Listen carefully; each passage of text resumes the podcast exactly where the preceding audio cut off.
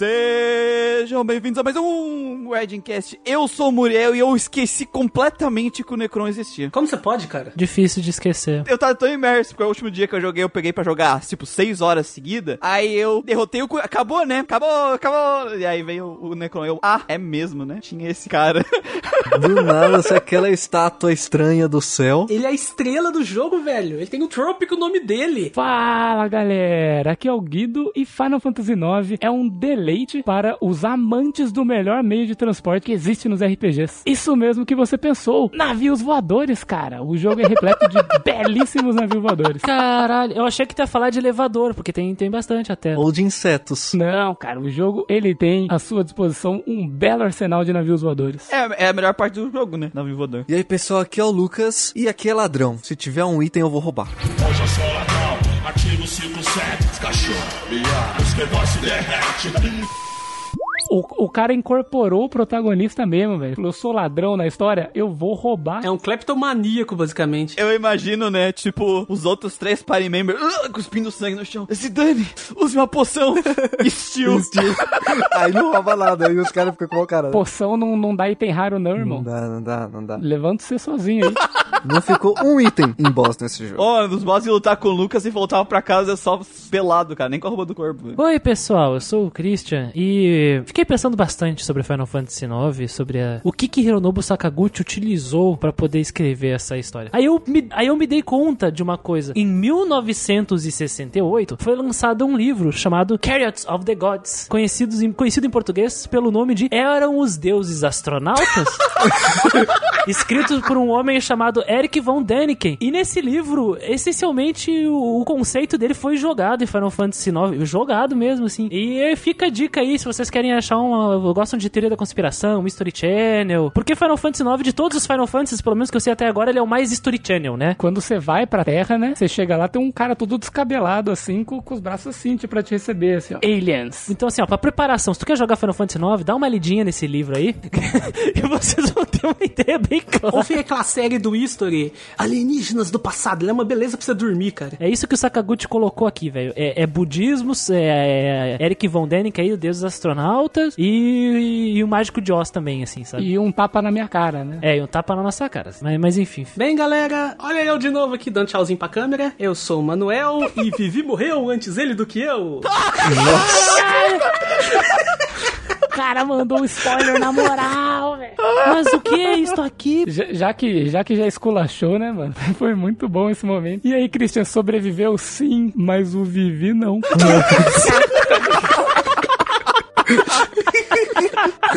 Nossa, velho. Os caras não perdoam uma, né? que babaca, mano. Cara, o Vivi vai ser pior que a mãe da Luca nesse podcast. Cara, o Vivi é o fantoche do Castelo Ratimbum do, do, do negócio.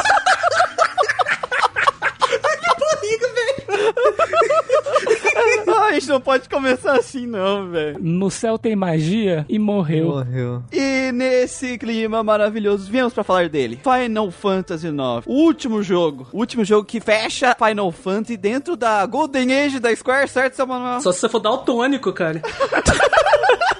A animação dele. O jogo aí que promete retornar às origens de Final Fantasy, de acordo com o nosso querido Gucci-chan. Gucci-chan, o Boquinha, conhecido também como Boquinha. O jogo que marca aí o Hironobu Sakaguchi re- retornando com um papel essencial dentro da franquia, né? Porque Final Fantasy 7 e 8 e o próprio 6, ele tava lá ah, na, na, na construção do, do universo, mas ele não estava presente como escritor ou Acho que era supervisor, né? É, ele tava só na supervisão e ele retorna como escritor total da história do Final Fantasy 9 aqui. Preponderante aí no, na equipe. O cara chega aí batendo martelos. Ele é o escritor e produtor, né? Desse jogo. Um jogo que saiu lá da finaleira do PlayStation 1, buscando quebrar aí tudo que os outros Final Fantasy que vieram antes dele fizeram. Tentando, né? Você falou legal, assim, tentando. Se você jogou só o 7 e o 8, cara, esquece. É outra coisa. É outra coisa, é outro mundo. Mas antes disso, antes da gente entrar no jogo, fica aí com a nossa fita do padrinho.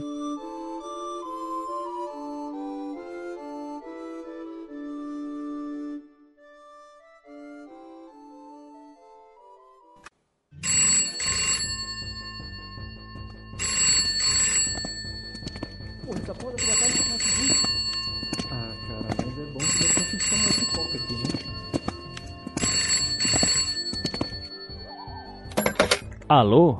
Aqui é o Grindcast, o maior podcast de RPG eletrônico do Brasil. Quem fala? Oi, aqui é o Zé Ouvinte, meu. Queria dizer o seguinte: tem um monte de RPG aí que eu tenho muita nostalgia e queria que vocês falassem deles, hein? Ia dar uns podcasts muito da hora, meu. Ah, nostalgia. Tá, claro, pode dizer, seu Zé. Ah, meu, faça um podcast de Xenogears, meu. Jogo de PS1, é muito bom. Tem o Breath of Fire 4 também. Joguei muito quando eu era adolescente. Ah, tá, beleza. Só, só jogos de PS1 então, senhor? Ah, dá pra falar de outros também, né? É, tem jogos aí que eu joguei depois também, tipo. Tipo Skyrim, meu. Isso. Faça um podcast de Skyrim. E Dark Souls também, mó difícil, meu. Ah, beleza. Olha, seu Zé, o senhor quer mesmo que eles. Esses RPGs aí, eles ganhem podcast, né? Claro que sim. Então vou fazer o seguinte: sabia que o senhor pode escolher os jogos que podem virar podcast no ano que vem? Nossa, sério mesmo, meu? Oh, claro! Imagina o senhor podendo votar em Breath of Fire 4, Xenogears, Dark Souls, Skyrim e vários outros jogos aí, e eles podem virar podcast. Isso é possível, sabia? Tem uma enquete no ar pra isso. Opa, uma enquete? Onde que eu acho essa enquete aí? Quero votar agora, meu. Ah, pra acessar a enquete, o senhor deve contribuir no Padrinho ou no PicPay do Guardiancast. Peraí, peraí. Eu tenho que pagar? Ah, não, meu. Aí não dá, né? Meu, isso é errado. Queria poder escolher de graça, né? Afinal, podcast de graça, né? Ah, tudo bem, vejamos então. Vamos fazer o seguinte: o senhor gostaria que tivesse podcast dos jogos que gosta, né? Sim, sim. O senhor gostaria que houvessem datas fixas para os lançamentos de cada podcast, né? Ah, com certeza, né? Tem vezes que fico todo dia olhando lá no Spotify. Vocês não postam faz um mês. Até achei que o podcast morreu. O senhor acharia legal, assim, se houvesse um canal no YouTube exclusivamente pro RPG eletrônico, que nem nosso podcast? Caramba, isso seria maravilhoso, meu. Imagina que legal um vídeo falando bem dos jogaços que eu gosto e me apresentando outros ainda, meus jogos obscuros. Ah, pois então. Por isso existe a necessidade das contribuições pro projeto. Aí, quem quiser ajudar pro projeto, continuar existindo, damos alguns mimos. Como o poder de decidir os jogos que vão virar podcast. Ah, mas custa dinheiro, né? Aí fica ruim, meu. Não tenho como ajudar. Bom, se o senhor não puder ajudar, tudo bem. Mas a contribuição é bem acessível, sabe? É um valor simbólico. E a partir de 5 reais ao mês, mais barato que um pastel ou um refri. Sendo que pode cancelar a qualquer momento, caso fique muito pesado. Bom, é realmente colocando desse jeito parece barato mesmo. É, e a votação para escolher os jogos vai durar somente até o dia 30 de abril. Então tem que correr antes que o tempo esgote. Poderá escolher entre diversos jogos dentro das quatro categorias. As categorias são RPG no estilo japonês, podendo escolher entre os candidatos como Breath of Fire 4, Bravely Default, Dragon Quest 8, Mega Man Battle Network, Modern 3, Shin Megami Tensei 4, Xenogears. Entre os RPGs do estilo ocidental, temos o Dark Souls, Fable, Fallout New Vegas, Mass Effect 2, Skyrim, The Witcher 1. No RPG tático, temos candidatos como Bahamut Lagoon, Disgaea, Final Fantasy Tactics, Fire Emblem Fates Conquest. E entre os RPGs indies, temos aí Cosmic Star Heroine, Crosscode, Hades, Omori e Undertale como exemplos. O senhor pode escolher qualquer um desses para votar. Nossa, muito legal isso aí, hein, meu. Pois é, né? O senhor vai querer contribuir e poder decidir os jogos do ano que vem, então? Olha, eu liguei mais pra indicar mesmo, viu? Vai que vocês não conhecessem esses jogos, aí eu queria dar ideia, né, meu? Mas agora eu vou ter que desligar aqui que hoje é noite da pizza gigante aqui em casa. Aí já viu, né? tchau aí. É, tá- tchau. Ah, mais um. E essa bunda aí da Garni? Ah, eu acho que a do Cuja é mais legal, hein?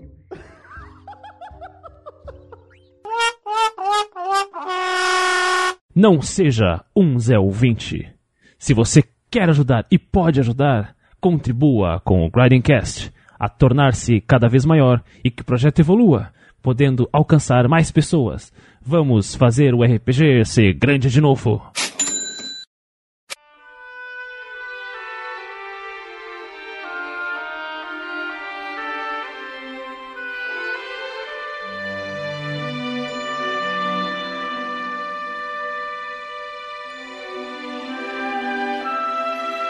Final Fantasy IX lançado em 7 de julho do ano 2000, lançado originalmente para PlayStation 1, mas hoje você acha ele em iOS, Android, PC, PS3, PS4, Switch, Xbox One, desenvolvido pela nossa querida Squaresoft com direção de Hiroyuki Ito. Ele tem vários projetos nas costas aí e ele também tem algumas coisas meio amaldiçoadas aí nas costas, né, cara? Algumas decisões meio estranhas aí. Tipo Final Fantasy IX? Caralho! começa, né?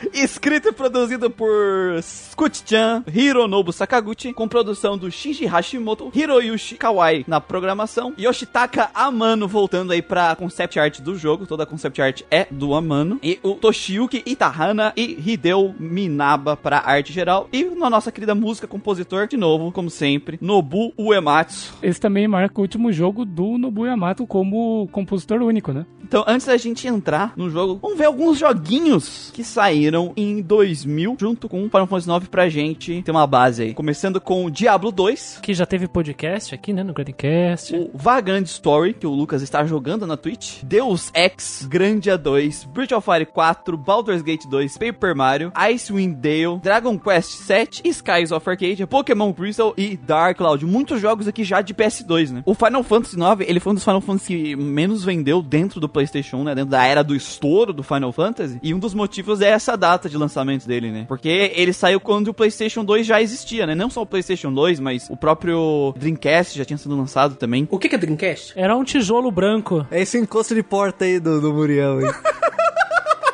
É- Era uma, era uma máquina de rodar Shenmue. Uma máquina de rodar Shenmue. Phantasy Star, Shenmue e Sakura Wars. Cara, Final Fantasy tava tão forte, tão forte nessa geração, né? Que o Final Fantasy VII foi aquele estouro, o Final Fantasy VIII também vendeu acima de 8 milhões de unidades. E o 9, cara, mesmo sendo um jogo lançado já com a nova geração, já funcionando, já saindo do jogo, vendeu mais de 5 milhões de unidades. E isso mostra quão Final Fantasy é uma, uma marca forte. Tudo quanto é porcaria com o nome de Final Fantasy ainda vem. 13, 15, 7 Remake.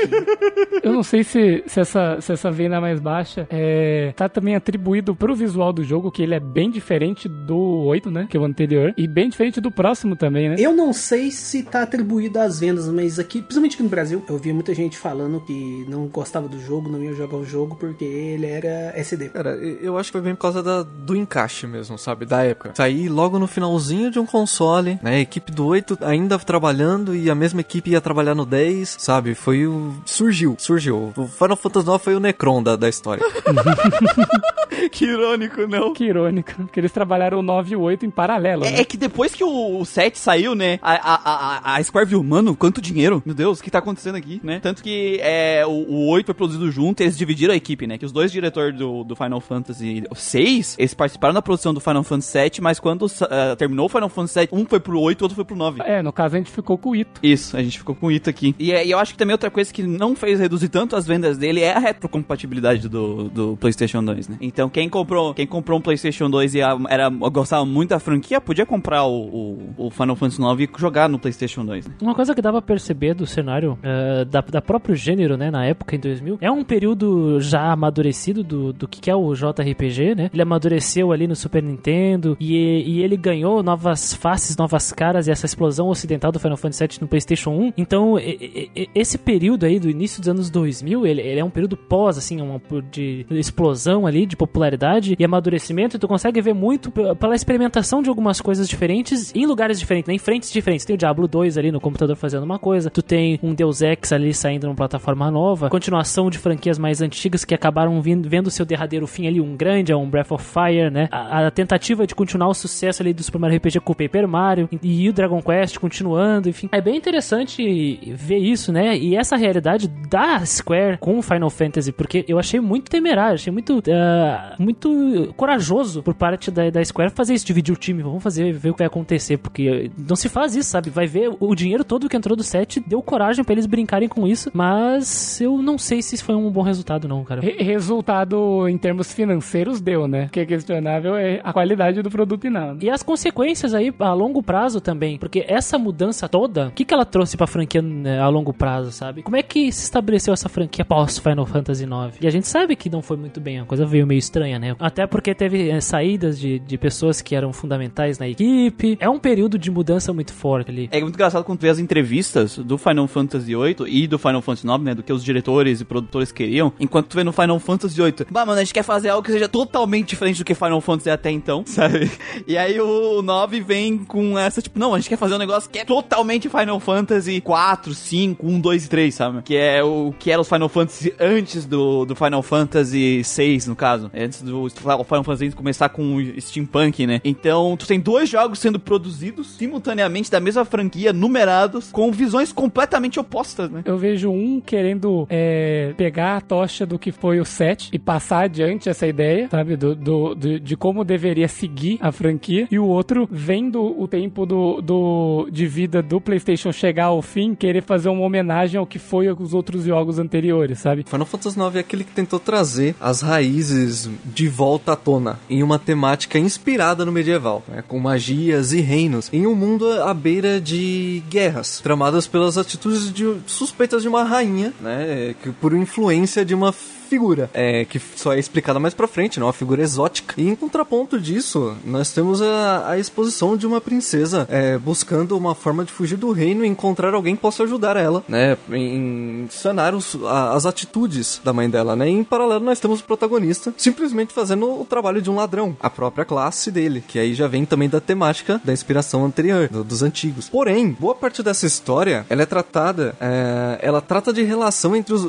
entre os personagens, né, os conflitos pessoais é, dos personagens que estão buscando é, saber quem são, é, os motivos de sua existência é, e a forma de seguir em frente, porque as atitudes da, da rainha influenciou é, diretamente na vida de alguns ou quase todos os personagens que estão ali. E além disso, o jogo ele traz uma diversidade de raças que ele ajuda bastante é, no quesito, na temática de fantasia, apesar dessa caracterização bem infantil do jogo. O Final Fantasy IX, ele tem é, aquele, tipo, é fala medieval, mas ele é o medieval japonês, né? Aquela visão do japonês que é, é o medieval fantástico, só que ele pega o fantástico e ele eleva o fantástico, né? É a fantasia científica, por assim dizer, né? Isso, tem, tu tem castelo meca gigante, tu tem navio voador. Cara, assim, uma das coisas que eu gosto muito do Final Fantasy é esse mundo onde a história se passa, sabe? Eu, eu- eu adoro esse mundo que a gente vê com os personagens, sabe? Cada cidadezinha, cada local que a gente vai, ele tem a própria cultura, ele tem. Só que isso transparece tanto na parte artística quanto na, na narrativa, sabe? Cada cidade, cada, é, cada cultura de cada população nesse mundo. Eu sinto esse mundo muito vivo, sabe? É, como cada uma dessas cidades, desses locais, desses povos, tiveram que se adaptar em relação a onde eles moravam, às circunstâncias que eles moravam, é, eu acho muito interessante. Ele cria um mundo muito Individual, né? Isso é individual. e exatamente, cara. É, você vê. Porque, porque o jogo ele tem um. aque- aquela né? Aquele misto. E cada um desses lugares eles têm que adaptar a esse misto. sabe? Então você vê povos construindo. é, ah, esse, esse- pessoal aqui construiu uma barreira natural. Esse daqui usa esse- essa, essa névoa como, como fonte de, de energia pra nave dele, sabe? Então você vê. Você vê a diferença dessas cidades, sabe? Você vê impresso nessas cidades o- essa população, essa cultura, o modo de construção das casas, assim, de tudo, sabe? De tudo, de um modo de como eles imprimem a própria tecnologia de jeitos diferentes, assim, e isso eu acho muito legal nesse mundo. Tanto que a primeira cidade que a gente interage no jogo, né, com o Vive ali, que é a cidade onde vai acontecer o sequestro ou não sequestro, é... ela é mega medieval, assim, ela é totalmente medieval. E aí, quando tu chega na, na cidade do Cid, né, é, é, é tipo os navios voador, elevador, já é muito mais high-tech, aproveitando essa, a Mist como combustível, né. É é uma cidade mais steampunk, digamos, né? Porque o steam, no caso, é a névoa, né? É um mistério. Isso! E, e quando vai pra Brumécia, é um ambiente mais. Mesmo que a gente vê pouquíssimo de Brumécia, né? Por Messia. Eu, eu gravei Brumécia, vai ser o tipo do episódio. E a, e, a, e a cidade do furacão, né? Que é pra onde eles se refugiam depois, é, é um ambiente mais. já é mais levado pra essa parte mística, sabe? Sim, mais religioso, né? Então, é mais religioso. Então tem, tem muitos cenários interessantes dentro aqui do, do Final Fantasy IX. Treno é a cidade de burguês safado. Ih! É, a cidade de burguês safada. Mas então, né, falando um pouco aí, já que o Muriel trouxe, né, a, puxou esse lance do sequestro, contextualizar aí a galera, né, do, de como começa o jogo, né, que a gente tá com o Zidane, que o Lucas mencionou que é um ladrão, e isso eu acho muito legal, cara. Ele faz parte de uma trupe de ladrões que se disfarçam de companhia de teatro e eles vão de cidade em cidade e de se apresentar pra nobreza local e eles aproveitam da peça deles pra roubar essas pessoas, sabe? Esse que é o trampo do protagonista. Nesse caso aqui, a gente sabe, a gente descobre que eles estavam fazendo sequestro porque eles foram contratados pelo Cid, né? É, são basicamente mercenários porque eles são treinados em combate, né? E eles têm que e eles vão apresentar uma peça em Alexandria, então eles têm que ir lá para sequestrar a princesa. E o, que eu- o interessante que eu achei dessa parte é que eles chegam lá pra sequestrar a princesa e de repente a, princesa, tipo, tá com tudo pronto pra ela fugir, que ela ia fugir do castelo. Ela, tipo, quer ser sequestrada. Ela tá, tipo, por favor, me leva, sabe? Os caras chegam lá já tá com as malas prontas, né? No meio disso, né, a gente acompanha, no nesse começo do jogo, a gente acompanha é, vários é, point of views, né, várias visões de, de personagens diferentes. Os, os primeiros personagens que vão entrar na party nessa. Isso, isso. Ele, ele quer apresentar esses personagens, então ele mostra o Vivi, que é o Black Mage do jogo, chegando em Alexandria para ver a peça de teatro, sabe? Então, a quest que a gente recebe no começo do jogo é sequestrar a princesa. Nós sabemos que, a- que o, que o que o grupo de teatro serve pra isso, mas então você começa a ver com um outro personagem qual é a expectativa das pessoas em relação a esse teatro, né? Você começa a explorar a cidade e você vê o impacto que essa obra vai estar causando nas pessoas ali. Todo mundo se preparando pra ir lá assistir a peça, sabe? Enquanto isso, também tem o Cavaleiro do Reino, que também é um cara que vai entrar na sua party, que você consegue controlar ele no começo do jogo e ele tá procurando a, a princesa, né? Porque de repente ela sumiu, que ela tá se preparando pra picar a mula, né? Então você tem toda essa apresentação de personagens no começo do jogo, que eu particularmente acho muito legal. A ideia do Sakaguchi, né? A gente já entra aqui nas primeiras Sakagutice do jogo, né? Dos Gutice. Ele vem com essa ideia de temos esses personagens. É, eu quero apresentar cada um deles. Ter a, a, a introdução inicial desses personagens aqui pra apresentar eles pro jogador, sabe? O problema que eu tenho não é com essa ideia. Eu acho a ideia legal. O problema é que toma, a, parte que eu gosto desse começo é quando o teatro já tá lá e é, na parte que a gente tá escapando. É, é a parte que eu adoro desse começo. A parte que tá escapando, que tem o navio indo embora, eles atiram no navio, e aí tem aquela luta com o Steiner, e aí depois vai pela floresta. Essa parte eu gosto muito. E é ali que eu começo a curtir um pouco os personagens. Mas esse começo, assim, essa parte que ele vai introduzindo por um, eu acho que ela ocupa muito tempo, velho. Muito, muito tempo. Poderia ser mais sintetizado ou mais linear, talvez, porque ele deixa muito aberto pra exploração, sabe? E quando como você não sabe onde você tem que ir, você começa a perambular por muitos lugares, assim, né? Isso acaba realmente estendendo esse começo de jogo. Ah, Mas não é nem, nem é só isso. Eu acho que, é, um, tu tem um, um tempo de gameplay muito longo pra cada personagem. E eu nem acho que essa parte aqui ajuda, me ajudou a me conectar com os personagens. O que me ajudou a mais conectar com os personagens foi a- na hora do teatro, na hora do vamos ver mesmo, que é o clímax de tudo isso, e a parte da floresta, foi onde eu conheci os personagens de verdade. Então por isso que eu até acho essa introdução lenta, tão muito desnecessária, porque o que contribuiu pra mim gostar desses personagens no começo foi o que vem depois. Eu, eu acho que o Vivi não dá pra sentir tanta personalidade dele, mas o Steiner é, dá mais porque ele vai conversando com as pessoas e toda vez que ele acha um soldado que é da.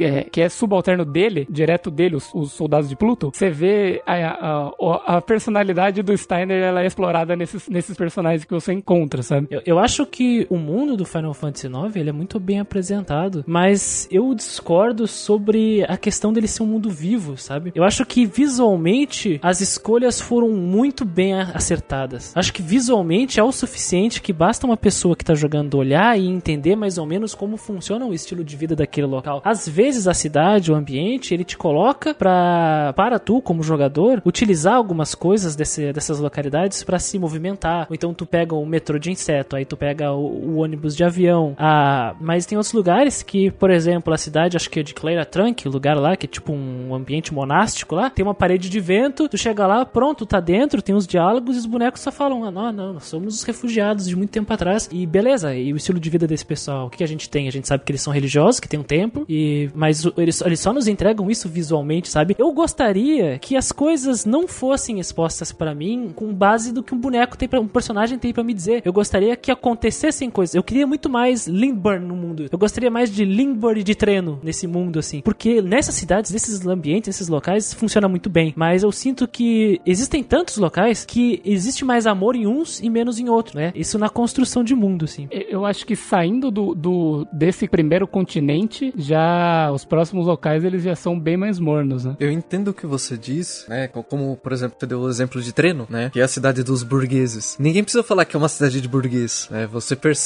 você tem um, você tem leilão, sabe? Você tem é, as pessoas mais chiques lá, passa um batedor de carteira e te rouba, sabe? Você tem que ir lá e falar com ele, né? e, e esse batedor depois você vai atrás dele, ele se arrepende e te dá outra coisa em troca, sabe? Fala, ah, eu já troquei o item que você me deu. Então você vê que os personagens ali, é tipo, existem ladrões no meio da, da burguesia, sabe? Tipo, trombadinhas, batedores de carteira. É, já é aquela questão mais uh, social, né? Onde tem riqueza sempre vai ter pobreza também. Isso, e- isso é legal. É, isso mostra como esse jogo tem potencial, ele, ele consegue fazer, né? Mas tem tantas localidades que, infelizmente, algumas elas ficam muito mais abaixo. Acho que Lindbergh apresenta muito bem, Treno apresenta muito bem. Essas, essas localidades, elas ficam comigo, sabe? Eu me recordo com carinho, é bastante... Claro que tem umas coisas que não faz sentido nenhum Lindbergh, por exemplo, ca caçada, sabe? Aquilo lá foi encheção de linguiça do roteiro, foi uma sacagutice, entendeu? E, e o roteiro, ele fica jogando coisa na gente o tempo todo. Mas eu, eu já vou entrar, né, mas já vou falar dessa parte. Então eu vou voltar pro que o Muriel falou lá do, do início do jogo, né? Dessa apresentação.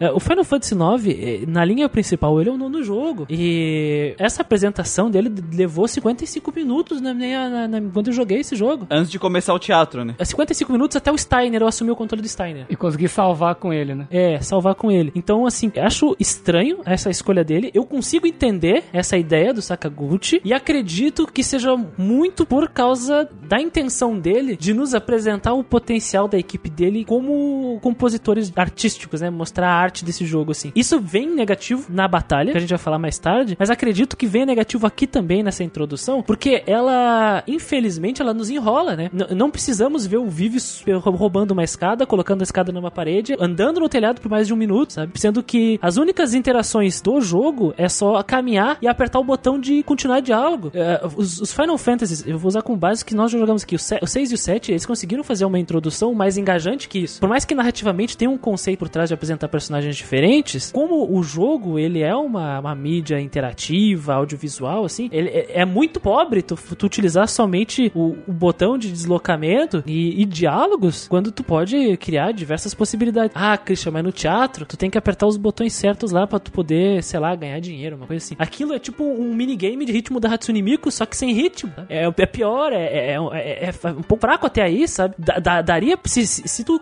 pegasse e tornasse aquilo um pouco mais enxuto, daria pra fazer os acontecimentos ali mais recompensadores pro jogador, não só colocá-lo numa posição passiva, né? Porque o jogo nós não temos que ser passivos, nós temos que ativamente mudar o que tá acontecendo. Então, é- é- essa seria a minha reclamação aqui, que eu concordo com o Muriel ali, essa parte da introdução do, do, do jogo ali. É, é que eu gosto muito, por exemplo, da parte do quando a gente tá perseguido pro Steiner, por exemplo, porque ali que eu consigo ver o- as personalidades dele brilhar. A cena que, a, a- que eles entram no meio do teatro eles têm que improvisar, porque o Final Fantasy IX me lembra um pouco a, a- a- um pouco o Chrono Trigger, um pouco, tá? Calma aí. É uma mistura de Chrono Trigger com Grandia, cara. É mais é, leve. É inocente, é uma introdução mais inocente. Inocente, mais leve. E quando o jogo me apresentou isso no começo, quando começa essa parte da perseguição, eu gostei porque eu gosto desse tipo de coisa. Tá acontecendo alguma coisa, entendeu?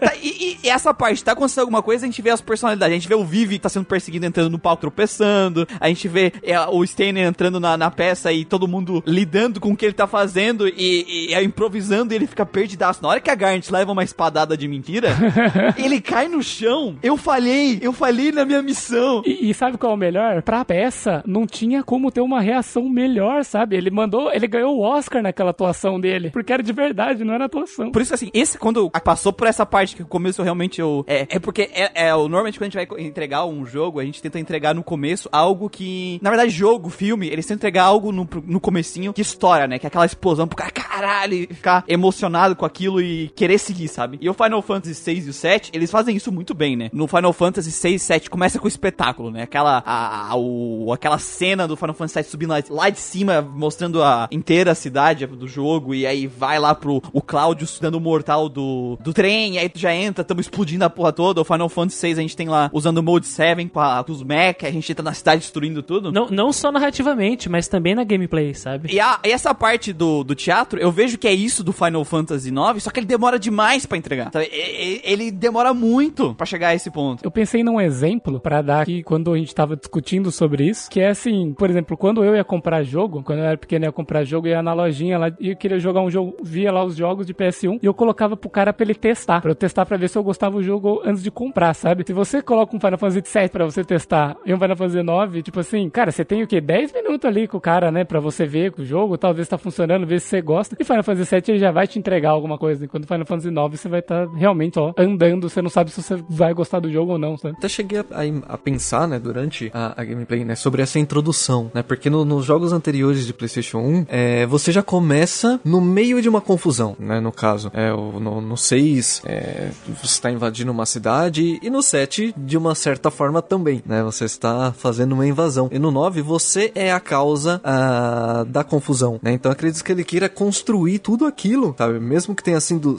tenha sido lento, pra depois te dar uma resposta sobre o que você causou dentro de um palácio, por O exemplo. problema não é querer construir, porque a construção faz parte, sabe? Se tu desse, o problema é a, a- a- eu vejo isso em várias outras obras do Sakaguchi, ele quer mostrar demais. Ele quer expor mais do que ele precisa pro jogador ter contexto pra entender aquilo, sabe? É meio que assim, eu, eu digo que o Sakaguchi, ele, ele até tem buracos e tal, mas ele não tá tentando tampar buraco a maioria das vezes. A maioria das vezes ele tá tampando buraco que nem existe. Ele tá tentando se proteger que, que, que as ações dele criem buracos eventuais. Só que não cria várias situações que eu vejo que, tipo assim, se eu tirasse essa cena e essa cena, que é só uma exposição bullshit, a- aquelas coisas que aconteceriam já fariam sentido totalmente. Então, tipo assim, eu imagino que é um cara que ele tem até que um roteiro bom, só que em vez de ele gastar muito mais tempo melhorando aquilo que ele já tem, ele gasta se explicando. Eu vou, dar- eu vou deixar claro pro nosso ouvinte, né? Quando falamos de exposição, é quando um roteirista, ele vem e te conta, né? Coisas. Então, sabe aquela cena clássica do vilão contando o plano pro herói? Isso é exposição. Quando, no, no Final Fantasy IX tem muito disso. Por exemplo, quando, quando o primeiro-ministro, tu chega em Lindblom, o primeiro-ministro pega o elevador, ele te conta como a cidade inteira funciona. Ele faz um, um coisa de turismo ali, né? Mas eu acho que o mais crasso do início mesmo é,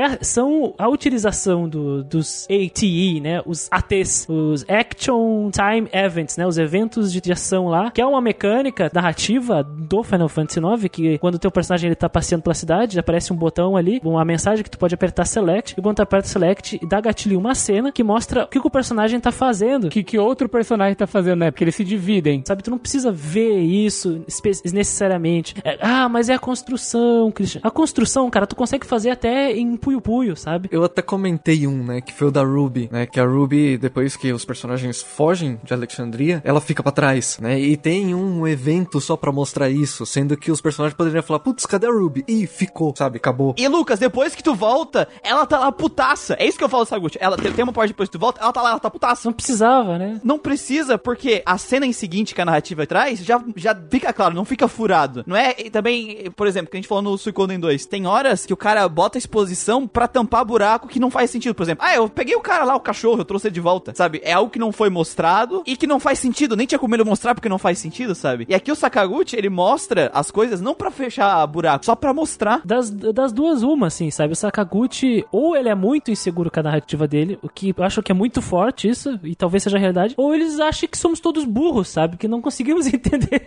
esse subtexto. Então, é, é- é quando nós falamos Sakagutice, né? É quando ele expõe demais, cara. É, então tem muito o, o, é, evento de, de ação lá ah, inútil, ah, é utilizado como uma muleta, assim. Então, às vezes o Sakaguchi usa esses eventos pra explicar Deus Ex Machina que ele quer colocar ali. Ah, estamos enfrentando esse boss aqui. Apareceu reforços. Ah, mas os reforços apareceram no evento. Resumindo, ele perdeu tempo explicando coisas desnecessárias enquanto era pra explicar algo que precisava, tipo um cara aí que aparece no final do jogo, sabe? Eu ia falar isso agora, cara. Ele tava no- todo pisando em ovos aí pra não, pra não chegarem pra ele e falar, ah, você tirou isso aí do cu. O jogo inteiro, o jogo inteiro ele ficou nessa. Pra ele chegar no final do jogo e começar, mano, a abrir no Gods ali e começar a puxar coisa sem parar, velho.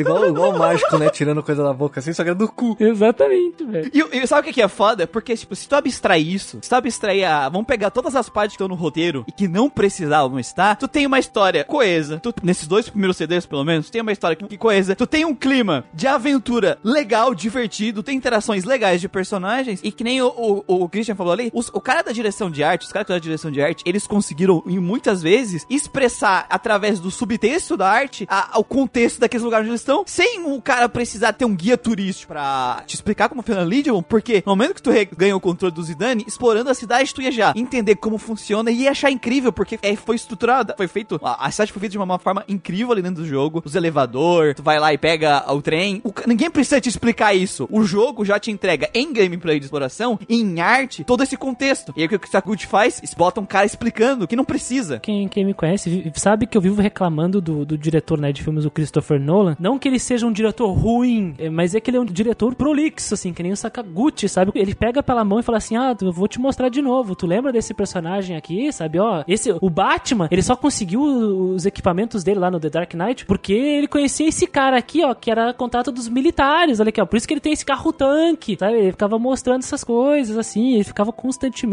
explicando coisas que não era, não era necessário. E, e o Sakaguchi é o Christopher Nolan do JRPG, sabe? Me dei conta disso, assim. Ele, ele, te- ele, te- ele tem muito desse problema. Então, cada vez que um, um, um conceito novo aparece na narrativa, ele quer. Ele, ele não basta ele te explicar uma, ele tem que explicar duas, três vezes. Então, então o que eu quero dizer, eu consigo ver nesse começo do jogo muitas coisas, todos os elementos que compõem uma boa narrativa, uma boa história. Só que o Sakaguchi ele se sabota, porque as coisas estão ali, só que ele gasta tempo da produção, tempo útil de produção, explicando coisas que não precisa e falta tempo pra desenvolver o que é importante pro jogo, cara. Porque assim, é, é, ah, o cu já tá ali, mas tipo, a- as coisas que começaram no, no, aconteceram no começo do jogo, a destruição da, da de Burmécia, toda a destruição, toda a merda, todo o sentimento negativo, no final, em vez de isso ser direcionado, pelo menos como me senti, pro Kuja, esse sentimento some. E, e aí, por exemplo, aí tu tem personagens que nem a Freya, que é jogada pro escanteio depois, sabe? Tem o começo ali que teria que ter sido mais introduzida, beleza, mas depois o arco dela é, chega na moral dela, eu não lembro de você,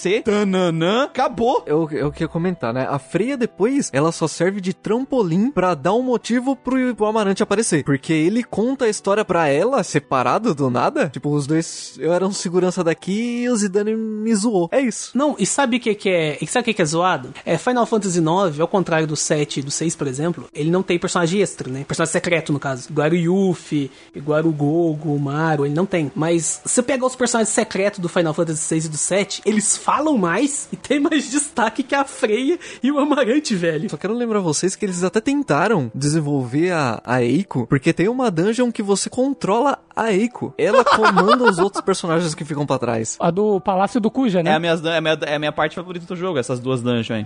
Essa dungeon é muito da hora, velho. Muito massa. Pena que você controla a Eiko, mas ela é muito da hora. Fizeram a cargada de deixar a Garant muda, que é outra coisa bizarra. Mas tem um ponto que eu gosto muito no Zidane, que é a proatividade do personagem. Porque o Zidane, ele é um personagem que ele toma a posição das coisas, e quando acontece alguma coisa, é ele que explica, é ele que dá o passo pra frente. É como, por exemplo, quando o Vivi tava depresso lá, a Garnet tava em desespero. E ele falou, não, relaxa aí que o Vivi tá pensando na vida dele, né? Deixa o cara quieto, sabe? Quando dá algum problema, ele vai na frente. Diferente de muitos, muitos protagonistas de JRPG, que é o, o cara que tá ali pra escutar sobre o mundo, é o ouvinte do mundo. Mas aí que tá. Eu não sei dizer se isso é bom, porque assim, ó, ah, ah, ah, é legal a gente citar isso, porque é uma coisa legal do jogo, mas eu, eu tenho a impressão que é o obrigado por fazer o mínimo também, porque quando não fazem, é tá errado, entendeu? Porque tem que ter um protagonista que faz a narrativa caminhar. Porque se tu não tem um protagonista que faz a, a narrativa caminhar, tu vai ser um crono, sabe? Vai ser um Ryo. The Hero Ace. Do Suicoden 2. Eu gosto do Zidane até um certo ponto, até a gente entrar na outra parte que é o CD3 pra frente, né? É, mas, por exemplo, eu concordo com o Lucas até certo ponto, mas eu acho que eles não conseguiram também aplicar 100% dessa, dessa força de protagonismo nele. Pra mim chega uma hora da história que isso cai por terra, sabe? Eu gostava bastante dele do começo, da proatividade dele do começo, depois morre isso. Tem uma coisa dessa proatividade que ele falou que eu acho muito bizarra, que é quando eles estão naquele portal pra terra, sabe? Que eles estão todos dentro do navio. Aí eles falam, nossa, o que, que a gente vai fazer? Aí do nada o Zidane vira e fala, vamos lá pra fora no deck e vamos pular no portal. Aí todo mundo, tipo, o quê? Não, gente, vai dar certo, confia. Confia! mandou confia, mandou confia? Cara, da onde você tirou essa ideia, mano? Que, que, tá ligado? Como que você sabe que vai dar tudo certo? Que ideia imbecil, tá ligado? O, o Zidane, assim, ele, ele é aquele o putanheiro lá, o pegador, o malandrops do rolê. Até ele se apaixonar. E quando ele se apaixona aí, tem a chavinha, né? Ele fica bebendo no bar, chutando o ar, reclamando, falando que amava o sorriso dela, os olhos dela. Cara, e esse diálogo existe no jogo. Sim. Existe. Existe. Eu olho pra Garnet e só consigo imaginar as duas luas de Gaia. É, é, cara, então, tipo assim, você já abstrai as sagagutices, né? As gutices do jogo. Que nem eu falei, eu entendo porque as pessoas gostam, porque tem esse clima de aventura legal no segundo CD. E é maravilhoso. Então, assim, tu tem, tu tem um equilíbrio aí entre uma coisa e outra. Tem a sagagutice, tem esse negócio que eu tava gostando. Que a, a maior coisa, a maior parte das coisas que aconteceu nesse, nesse, nesse, nesse primeiro e segundo CD que eu não gostei, não é que não gostei porque eu odiei, é porque é, tirou o potencial das coisas boas, sabe? Mas eu me incomodou, me fiquei chateado com isso. É, eu não me senti tão incomodado com essa mudança de clima do CD2 pro CD3, porque eu já não tava gostando desde o começo mesmo. Então, pra Aham. mim foi aquela lá que é um peito pra quem tá cagado, sabe? Então, eu odiei esse começo do jogo, cara. Porque eu tava jogando, eu vim jogando todos os Final Fantasy, né? Aí quando eu cheguei do 9, velho, eu vi aquele começo meio grande, é meio Chrono Trigger. Peraí, peraí, peraí, eu acho que eu tô jogando o jogo errado. Vocês acharam legal tudo? Eu me dou vontade de me jogar pela janela. Porque uma das coisas que eu, que eu achava legal de Final Fantasy, que era um dos diferencial da franquia no começo, era que eles sempre eles tinham um clima mais sério pra dicotomizar com Dragon Quest. Por isso que quando você pega, por exemplo, os Final Fantasy do Super Nintendo, até o Final Fantasy V mesmo, que ele é meio escrachado, e você compara com Chrono Trigger ou com Dragon Quest, ele sempre começa com algo grande acontecendo. No caso do 4, já começa com, os, com uma aeronave lá, os cavaleiros destruindo a cidade, um negócio muito louco. No caso do, do, do 5, já começa os cristal quebrando, um dragão saindo, a princesa tudo mais. E depois começa o cara conversando de Chocobo, foda-se.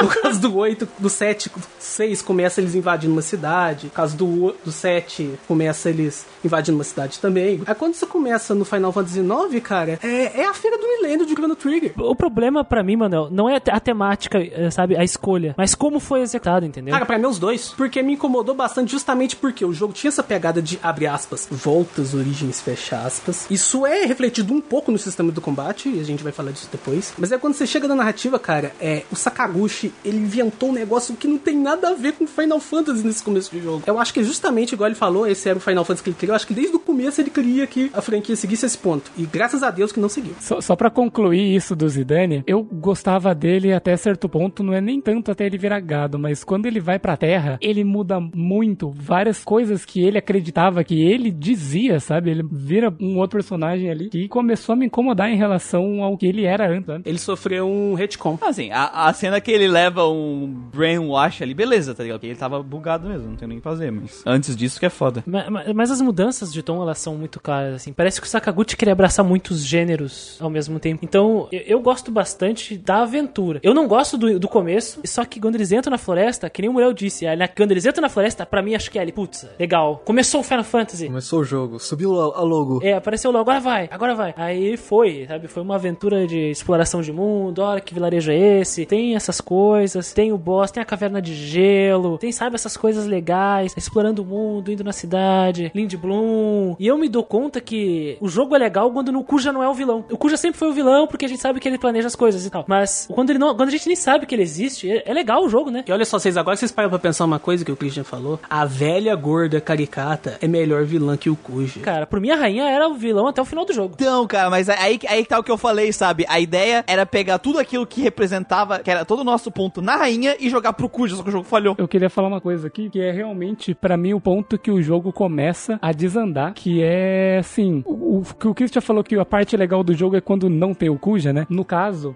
pra mim é quando a gente descobre o plano dele, né? Descobre qual que é realmente o objetivo dele. E assim, não que seja a culpa dela, tadinha, não é. Mas a partir do momento que a Hilda aparece no jogo, pra mim o trem descarrilha, velho. Aí vai água para água abaixo. Cara, eu não lembro dessa mulher, velho. A Hilda é a mulher do Cid. A gente resgata ela no palácio do Kuja. Ela já sai abrindo a boca, a boca de sacola, falando, ó, isso, isso, isso, que já mandou assim, o Anakin é o pai do Luke. É tipo isso, cara. É tipo assim, é, chega um personagem que tava mantendo, sendo mantida de refém. Não sei o porquê, não faço ideia do porquê o Kuja manteve ela como refém. Foda-se. Eu sei porque é o Kuja, porque ele quer ter alguém pra conversar. É, exato, ele quer alguém pra conversar, exatamente. É só isso. É literalmente isso. Cara, o- a única ligação que eu tinha com o Kuja, assim, era a relação do Vive com ele por causa dos Black Mage, cara. Sim, exato. É a única construção que conseguiram tirar da Bram e passar pro Kuja. E porque o Vive tinha essa, ah, eu sou, eu não tenho motivo pra viver. Ele não tinha nada, ele era um Zé Ninguém, sem nada. E aí quando ele descobre da- da- da- do drama dos Black Mage, que ele começa a construir personalidade e a ser proativo de, não, eu vou bater nesse emo desgraçado do Safe de calcinha. Essa é a única relação que eu tenho com o Kuja, velho. E, e é foda porque daí é o Sakaguchi vindo e falando assim: preciso de alguém pra explicar tudo. Quem que vai ser? E de repente a Hilda, tipo assim, Caiu no colo dela, né? Obrigação. é, o Cuja chegou e, tipo assim, manteve ela refém e, e fazia monólogo do vaqueiro pra ela. velho. Sim! Ele contou o plano pra ela! Ele contou tudo pra ela e deixou ela viva quando os caras vieram lá e, tipo assim, ele tava tentando tirar os Eidolons da, da Eiko e não deu certo, né? Quando deu certo, ele fala: Vou vazar, vou deixar a testemunha aí pros caras saber tudo que eu quero fazer. E ele vai embora, velho. Ele fala, cansei co- com os dois, com o patati patatá deles lá, que não faz nada também no jogo. Nossa, velho. Que vira uma, aberração ah, cósmica lá do Lovecraft. Mano, mano, a Hilda era o padre dele pra se confessar, velho. Exatamente, velho. Porque assim, até antes disso, eu não tava achando ruim, antes de- de- da parte da Hilda, porque assim, eles descobrem onde é o esconderi- o esconderijo do Cuja e eles vão lá pra confrontar ele. E são pegos numa armadilha e são presos, beleza. Pra mim, faz muito sentido o que o Cuja faz nesse momento. Porque ele pega o Zidane e fala o seguinte: Zidane, preciso de um item. Eu não posso ir até esse lugar onde tá o item. E ele te dá um bom motivo. O lugar ele tem uma barreira mágica. E eu sou um usuário de magia. Meu foco é usuário de magia. Pra mim, eu sou um fraco nesse lugar. E ele também justifica do porquê o Zidane não pode ir sozinho também. Ele deixa o Zidane levar três pessoas com ele, porque o Cujo ele te dá uma dica de que existe uma criatura lá que é, ele tem aquele, aquela habilidade do espelho, né? Se a criatura usa o espelho em um party member, ele toma insta-kill, sabe? Então se o Cuja vai sozinho e essa porra desse bicho usa, o negócio dele, o Cuja ia morrer, sabe? O Zidane é a mesma coisa. Então ele vai e fala pra ele, leva essas pessoas com você que eu liberto os amigos. Ele, como bom vilão, não ia libertar porra nenhuma e ia matar todo mundo. Calma, bom vilão você forçou aí, tá? Como um vilão deveria ser, né? Um vilão que não faz mais que obrigação. Não faz mais que obrigação nesse momento. Então, até aí eu tava tranquilo, sabe? Aí quando eles voltam e tem toda essa cena aí, todo esse problema, é que na verdade eles ratam a Ico e vão pra outro lugar, né? Quando a gente chega nesse outro lugar e tem toda essa cena aí, que a gente pega a Hilda e ela conta todo o plano, deu aquela brochada já em como o plano foi contado, e a brochada logo em seguinte do que era o plano, sabe? Do que eram as coisas que estavam acontecendo. E quando você vai atrás ainda, que daí você vai descobrindo mais coisas, é só ladeira abaixo, daí é só caindo. Não, a partir daí é. A gente explica melhor na zona de spoiler, mas é ladeira abaixo total. Queria trazer uma coisa também que, que eu não entendi porra nenhuma, cara. Que foi assim: a Hilda aparece, ela cura o, o Cid de volta. E tipo assim, eles estão procurando a Garnet. De repente o Zidane fala: Eu sei onde ela tá. E vai pra Alexandria. E ela tá lá em Alexandria. Como ela foi lá? Foda-se, teleporta. Foi andando muda, sozinha, sem poder usar skill. Quando ele não muda, não. Porque quando ele chega lá pra conversar com ela, ela voltou a falar. Do mesmo jeito que ela parou do nada, a- a- que ela tomou um silence do nada, ela tomou um echo screen do nada de novo, velho. Ela voltou a falar, falando, mano, que, velho? E aí rola a cena que o Manuel ama. Que ela corta o cabelo. Depois que ela cortou o cabelo, deixei ela direto na pane. Eu sou uma nova mulher. Tchá, corta o cabelo. Agora eu sou forte. Vou mudar meu nome, colocar o nome mais estúpido possível, dar meu nome pela terceira vez Faca. e vou cortar meu cabelo. Ai, meu Deus do céu. Ai, caiu isso aqui, Zidane. Qual é o nome disso? Cu. Nossa, os cara, velho. Aí eu pensei em colocar uma coisa babaca. Não, o engraçado é que, como, é que como tu pode botar o nome que tu quiser, um nome novo pra ela, essa cena perde totalmente sentido se tu não botar Dagger. Ai, qual é o nome disso? Dagger. Ah, então meu nome agora vai ser Vanessa.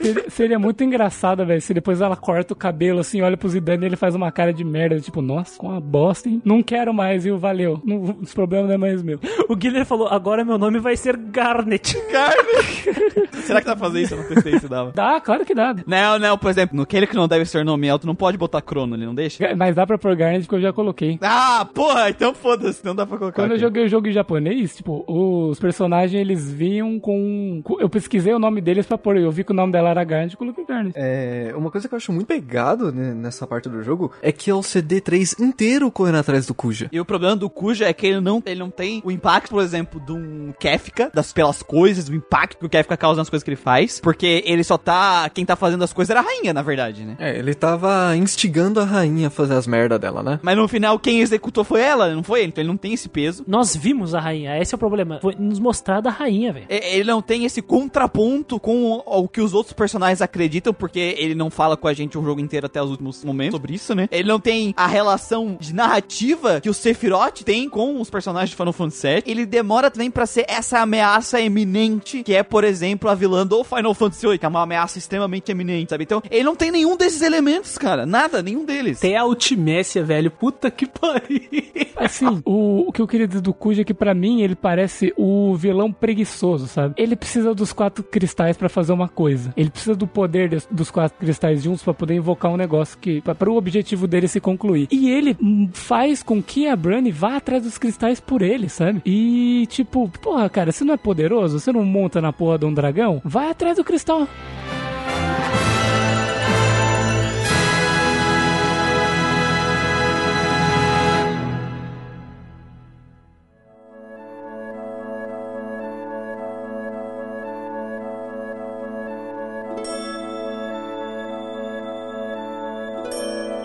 Vamos entrar na parte de exploração do jogo. Eu vou dizer assim que eu gosto bastante de muitas, não de todas, mas de muitas dungeons do jogo. Porque eu, eu senti que, assim, até algumas dungeons que são mais simplesinhas, elas sempre tem alguma brincadeira, uma gimmick, alguma, algum artifício pra te explorar, sabe? Não é só é, vários corredores. A- aquela do Guja mesmo, que é das, da- das velas, eu acho fantástica. Principalmente porque uma party tá fazendo uma coisa e outra party tá fazendo outra, que aquele negócio do Final Fantasy VI tinha, né? Separar a party, que pra mim é a minha parte favorita do jogo. Depois eu vou chegar na minha parte não favorita, mas essa é a minha parte favorita, que separa a, a, a party em duas. Então, e, e aquilo que a gente falou da, da direção de arte tá fantástica, sabe? As dungeons são muito únicas, é legal de explorar elas, sente vontade, sabe? Únicas visualmente. É importante deixar visualmente. E de, e de, e de artifícios, né? Cada uma eles tentaram botar alguma coisa diferente. Cada uma não, algumas. A maioria, vai. Maioria. Não, não, não, não acho que seja a maioria, algumas. As que importam. Algumas. 25% a 30%. Eu não tenho essa porcentagem na cabeça, mas assim, é, eles tentaram tornar elas únicas de alguma maneira, sabe? Seja ela visualmente, seja ela por meio de artifícios, né? As gimmicks, ou por alguma outra moda. Tipo, ah, essa aqui é um caminho secreto que te leva até algum lugar, sabe? Essas dungeons, cara, do Final Fantasy IX, pra mim ela segue, ela segue o padrão das dungeons da franquia até então. Que são, são dungeons interessantes, que às vezes tem alguma mecânica legal. É, porque afinal foi só depois, né, no jogo seguinte, eu me esqueci o nome, eu tô tentando esquecer, que, que viraram corredores, né, cara? Virou corredor reto. O Final Fantasy reto. Final Fantasy reta e que o do cara e propaganda de creme dental. Não, mas olha lá, ô, esse jogo aí, fantástico que você está defamando, senhor Manuel. Tu pode esquivar de raios. Olha só. Olha só. Me falaram disso aí, isso é muito estranho, cara. Esse minigame maldito, velho. E se tu desviar de 10 mil raios, você deve ganhar algum item, velho. Olha aí. É, você ganha platina. Você platinar a porra do jogo, você tem que pegar um troféu que você tem que desviar de X raios aí. Mas voltando para as dungeons do Final Fantasy IX, que é melhor. Não, já você jogou a bomba aqui, né, velho? Desanimei. Desanimou. Eu gosto de algumas dungeons. No final tem umas dungeons legais. No CD2 tem umas dungeons que são simplinhas, mas tem uma que me chamou mais atenção, que é o do trem de baratão lá de inseto. Eu nunca vou esquecer. Eu acho que é a minha favorita. Eu também, eu, eu, hum, eu acho que eu divido ela junto com a favorita do Muriel. Eu gosto muito do sistema de, de, de metrô de inseto e gosto muito do Palácio do Cuja que tem os candelabros lá. Eu gosto muito daquele Ibsen Castle lá, que é o castelo invertido, que você tem que usar armas fracas dentro do jogo. Ah, isso é interessante. É uma mecânica bem legal. Ele é legal, mas eu senti que esse castelo podia ser mais invertido visualmente, sabe? Porque ele te avisa que é o, que é o, que é o castelo invertido. Eles chamam isso, né, pra te dar a dica de como ele funciona. Você acha baú com as armas iniciais do jogo, isso é uma outra dica que eles estão te dando. Só que visualmente é, ele é esquisito, mas nem sempre ele parece estar de ponta cabeça necessariamente, sabe? Eu acho que ele podia ser mais é, você andar pelo teto e, e ver o chão em cima, sabe? Poderia ser uma coisa mais assim. Eu também gosto da dungeon que tu não pode usar magia e me ajudou a, a- a aprender a jogar com os outros personagens, sabe? Foi uma, é uma oportunidade de ter que jogar com o Amarante, com a com a Freya de novo, sabe? E eu gosto muito dessa. Cara, assim, ó, se você tem um jogo e você tem membros da party o suficiente pra fazer 16 pares, pelo amor de Deus, faça coisas pra essas pares se dividirem. E- Equipes com muitas possibilidades né, de combinação, né? Nossa, e porque que nem a gente vai falar depois, cara, tu vai ver que faz diferença a tua par. Então, aí entra na trollada que eu tomei. Vocês não costumavam usar a freia, não? Ela não saiu do meu time, cara. Eu sempre gostei de dragões. Não, não usei muito. Eu não usei muito ela, não. Cara, eu sempre achei Dragon, velho, uma das mecânicas mais da hora em Final Fantasy, que o cara pula, prepara pra dar um golpe fudido, e o boss fica lá descendo a cacete em todo mundo, e o cara fica lá em cima. Eu acho meio estranho isso, porque por que, que o boss não dá um tiro pra cima, sabe? E acerta veja o cara antes de cair. Tem, eh, sabe, é, é- é essa, essa, essa suspensão de descanso que não, não consigo ter em relação ao Dragon, mas eu gosto da ideia do personagem sumir da tela e depois voltar. É que, é que eu acho que os outros personagens de baixo ficam distraindo ele, sabe? Mas Só que é o problema da, da- dela pra mim do pulo? É que ela não pula, mas a gente entra depois. A gente vai chegar nessa parte aí. Mas assim, quem que vocês levaram pra essa, pra essa, pra essa dungeon aí do, do, do castelo do Mute? É O Vive. É nome errado, né? O Vivi, a Eiko. E Vivi Eiko e Garnet, né? Porque assim, parece uma escolha, tipo, óbvia, só escolher os, os lutadores físicos, mas eu levei a Kina, não levei a Freya, nesse caso. É, eu acho que eu levei Kina também. Eu levei Kina, Freya, Amarant. Não, não levei a, não levei a, a Kina, não. Levei o, o Steiner, Freya, a Amarant e o Zidane, obviamente. Eu fui no caminho comum de levar só os que bate forte lá. O Stein. Eu levei a Kina pra ela comer gente no caminho, e a Freya eu deixei pra ficar com a party do, dos underdog ali, que pra ter alguém pra bater físico ali seria bom. Você tem uma, uma coisa aqui que eu lembrei que é gatilho. Pô, gatilhos pra abrir alguma coisa. Não sei se vocês repararam que tem dois baús nesse jogo que você não faz exatamente nada pra liberar o caminho dele e ele só libera depois que você passa a última porta, você tem que voltar pra pegar. Eu percebi depois só. Funciona assim: você faz a dungeon inteira. Eu não sabia como pegar aqueles baús. Quando, eu, quando você volta pelo caminho, a Eiko quase cai numa armadilha. Ela tá andando, de repente o chão abre, ela, ué, ela quase cai. A partir desse momento, esses outros dois baús eles ficam acessíveis através dessa, desse gatilho pra abrir armadilha no chão. Não, o outro depois. É, tem, tem um mastro que você sobe. Aquele mastro que, você desce, você, você vai até em cima. Lá em cima tem dois baús. E esses baús, eles liberam sem você fazer nada. Depois que você faz a última parte da dungeon. É um gatilho muito bizarro. E tem outro que eu vou comentar depois, mas é muito bizarro esse gatilho. Cara, vou contar a minha trollada. Hum. Teve essa parte que dividiu a par em duas, né? Dividiu em duas. Eu, ai, é foda pra caralho. Adoro quando o jogo faz isso. Aí chega uma hora do jogo que o jogo diz assim: vamos nos separar em duplas. Ah, que dó do Muriel. Pô, massa, velho, né? Porra, vai ter uma dungeon com gimmick pra cada um, de dupla. A mulher já tava. com- O Malaquias tava aqui, ó, tá, no queixo, assim, ó. Vai ter um artifício especial pra cada personagem da minha equipe. Nossa, vai ser foda. E aí o jogo fala, o jogo escolhe as tuas pares, né? Não é o que escolhe. Eu penso, bah, aí agora eu vou ter que me virar, vou ter que pensar aqui como é que eu vou. E eu já tava assim, como é que eu vou vencer um boss com a Garnet e a Eiko? Já tava, tipo, Aham. mil coisas na cabeça. Uma, uma protegendo e a outra soltando o GF, quem louca, né? Eidolon, quem louca. É Isso, isso, eu tava muito empolgado. Aí, beleza, mas calma, vamos primeiro, vou, deixa eu ir primeiro, depois eu volto pra ver o que vai acontecer. Aí eu fui. Aí assim, eu percebi que não ia ter dungeon. Tem as ceninhas, tal, tal, tal, e tem os boss. Aí aparecem uns boss cabulosão, assim, ó. Eu sou monstrão, character design, personalidade, os boss tinham tudo. Eu. Aí eu lutei com o Zidane e a Yukina, ou a Kina contra o primeiro boss. E, e aí eu perdi, mas eu pensei, ok, não vai ter uma dungeon, mas pelo menos as boss fights, foda, eu vou ter. Vou grindar com todo mundo. Ah, parabéns. Não, velho, não, velho. Caiu no bait. Tu grindou, velho, no Final Fantasy IX. Tu grindou, velho. Tu grindou, velho. Tá gravado isso, hein? O cara grindou, velho. Ah, Assim, ó, eu grindei os outros, tá? Eu grindei os personagens que estavam low level, estavam 10, 15 levels abaixo. Tá entendendo que tu, que tu grindou no Final Fantasy IX, cara. Tu grindou, velho. Tu grindou, cara. no- Porque os personagens deviam estar no level 13 nesse É, é, eu, Eu tô, é tipo a Maria do Rosário, sabe? Só que eu tô falando. Tu grindou, cara. Tu grindou, cara. Ah, Aí eu fui, fui em uma cidade, numa dungeon antiga pra comer com a Kina, sabe? Fiz todo o esquema. duas horas do jogo dele pra fazer isso. Isso, aí tipo assim, o Malaquias já tava mais, mais ou menos, porque não ia ter a exploração em dupla, mas beleza. Vai ter os boss. Aí eu fui lá com o Zidane, com a Kina, matei o primeiro boss. Aí eu vou, qual vai ser a próxima? Não tem próxima. Não tem. Meu Deus do céu. Cara, o Malaquias foi tipo tartaruga voltando pro castelo. Pescoço de tartaruga. Ele entrou pra dentro do corpo e não saiu mais o resto do jogo. Não teve. E, e eu fiquei tipo assim, mano, como assim? Os boss tinham character design, tinham fala, tinha tudo, tudo. Por que? Por quê? Eles questionavam a visão das pessoas que estavam lá, né? Teve um momento de Freya e Amaranth discutindo com o boss, sabe? Tipo, discutindo ideias com o boss, né? Aí, beleza. Aí eu, teoricamente, todos eles morreram. O deus do RPG te abandonou, Muriel. Mas aí eu pensei, eu tentei abstrair isso e pensar na parte positiva. Pô, pelo menos eu aprendi a jogar com a Kina, o Kina, com o Amarante, com a Freya, mas eu, eu aprendi a gostar mais desses personagens em combate. Então eu pensei, ok, tem um ponto positivo. Aí está o Muriel, tô viando andando pela última dungeon. Random Encounter. Ok, os boss que não tiveram antes. E o Muriel.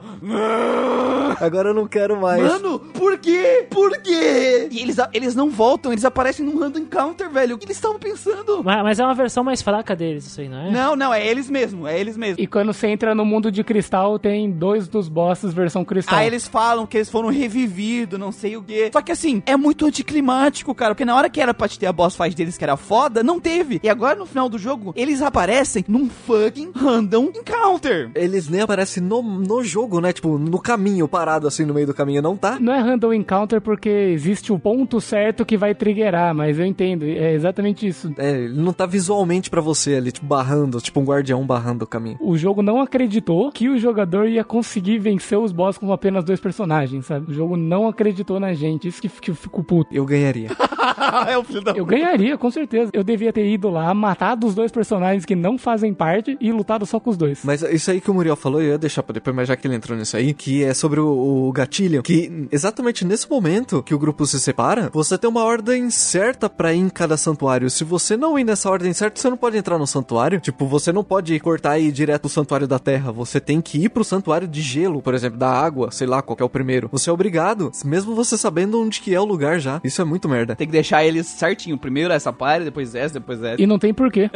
a minha história é triste. Parabéns pela sua tristeza, ô Muriel. E do minigame do sapo, velho. Nossa, pelo amor de Deus, aquele minigame. Puta que pariu. Tem um minigame muito bosta que é quando o Cid tem que pegar a chave e tem um monstro que ele tá numa gaiola que ele vira de. Não, mas é esse que eu tô falando, porque o sapo é o Cid. Ah, achei que você tava falando de pegar o sapo do Kina. Quando você falou minigame do sapo, achei que era pegar sapo com o Kina. Não, não, esse aí eu nem fiz, foda-se, fala um pau no cu dele. Esse é o único minigame obrigatório, não é? É que eu só tem dois minigames obrigatórios. O de carta, que tu é obrigado, mas tipo assim, tu é obrigado a vencer as duas primeiras partidas. A, a última partida do Cid tu pode perder. Ah, e, e- e se tu perder uma partida, não dá game over, só tentar de novo até vencer. Então é whatever, sabe? Não me incomodou. Ah, aquele primeiro também é obrigatório, Muriel. Aquele do flamenco lá, que você tem que distrair os nobres. Tá, mas ok, mas eu nem, esse aí é no começo do jogo, né? Eu nem lembro. Mas o, o que me ferra é o do Cid, desse dele pegar a chave, porque ele não tem save point antes, e ele é logo depois de uma boss battle. E ele é chato! É chato, é difícil, tem um puzzle no meio do minigame. E, cara, se tu perder, é game over, tu vai ter que fazer o boss de novo. E diferente do, Luça, do, do Lucas, que tava armado com as armaduras de Necron, aquele boss pra mim foi muito chato, foi muito difícil, eu sofri pra aquele boss. Então tu tem um chefe antes, tu tem que resolver os, o- o- os puzzles, os, os minigames, quebra-cabeça no meio e, E tem tempo. Tem tempo, tem tempo. e não tem como salvar, tá ligado? Então tu tá preso. E eu estava jogando no PlayStation 3, então não existe a opção pra mim de, de save state. Eu queria dizer que a versão HD lá do, da Steam e do Switch tem autosave. Tem save state automático. Tem autosave, tipo assim, quando você troca de, de tela, ele dá autosave. Olha só. Outra muleta aí, ó. Então essa foi a questão de exploração que me amaldiçoou, mas tirando isso eu gosto bastante das Como eu conhecia esse minigame, eu não morri pra ele, sabe? Porque eu sabia que existia, que você movia por milímetro. Eu, eu olhava o tempo ali em cima e falava, dá tempo, calma, relaxa. E vai por milímetro, mas é muito chato. Eu tenho raiva dele, é boring. O que eu acho mais difícil não é chegar até a chave, é depois que você abre e tem que colocar os pesos na- certo lá. Você tem que ainda colocar o peso na balança. Esse é o pior. Mano, aí eu invoquei o Google e foda-se, velho. Sério, eu coloquei os três mais pesados e foda-se. Falei assim, ah, precisa, é, eu preciso chegar bem alto. Se eu colocar os três mais pesados, talvez eu consiga chegar o mais alto possível, né? Então eu coloquei os três mais pesados e fui e deu. Ah, não sei, eu acho pior essa segunda parte aí. Porque você já tá nervoso do seu tempo acabando, sabe? Do tempo acabando. Você tá ali pensando, puta, acabei de passar um boss. E se eu errar? O limite de tempo em RPG é foda, velho. É o limite do tempo no puzzle e se você morrer, você volta atrás do boss. É que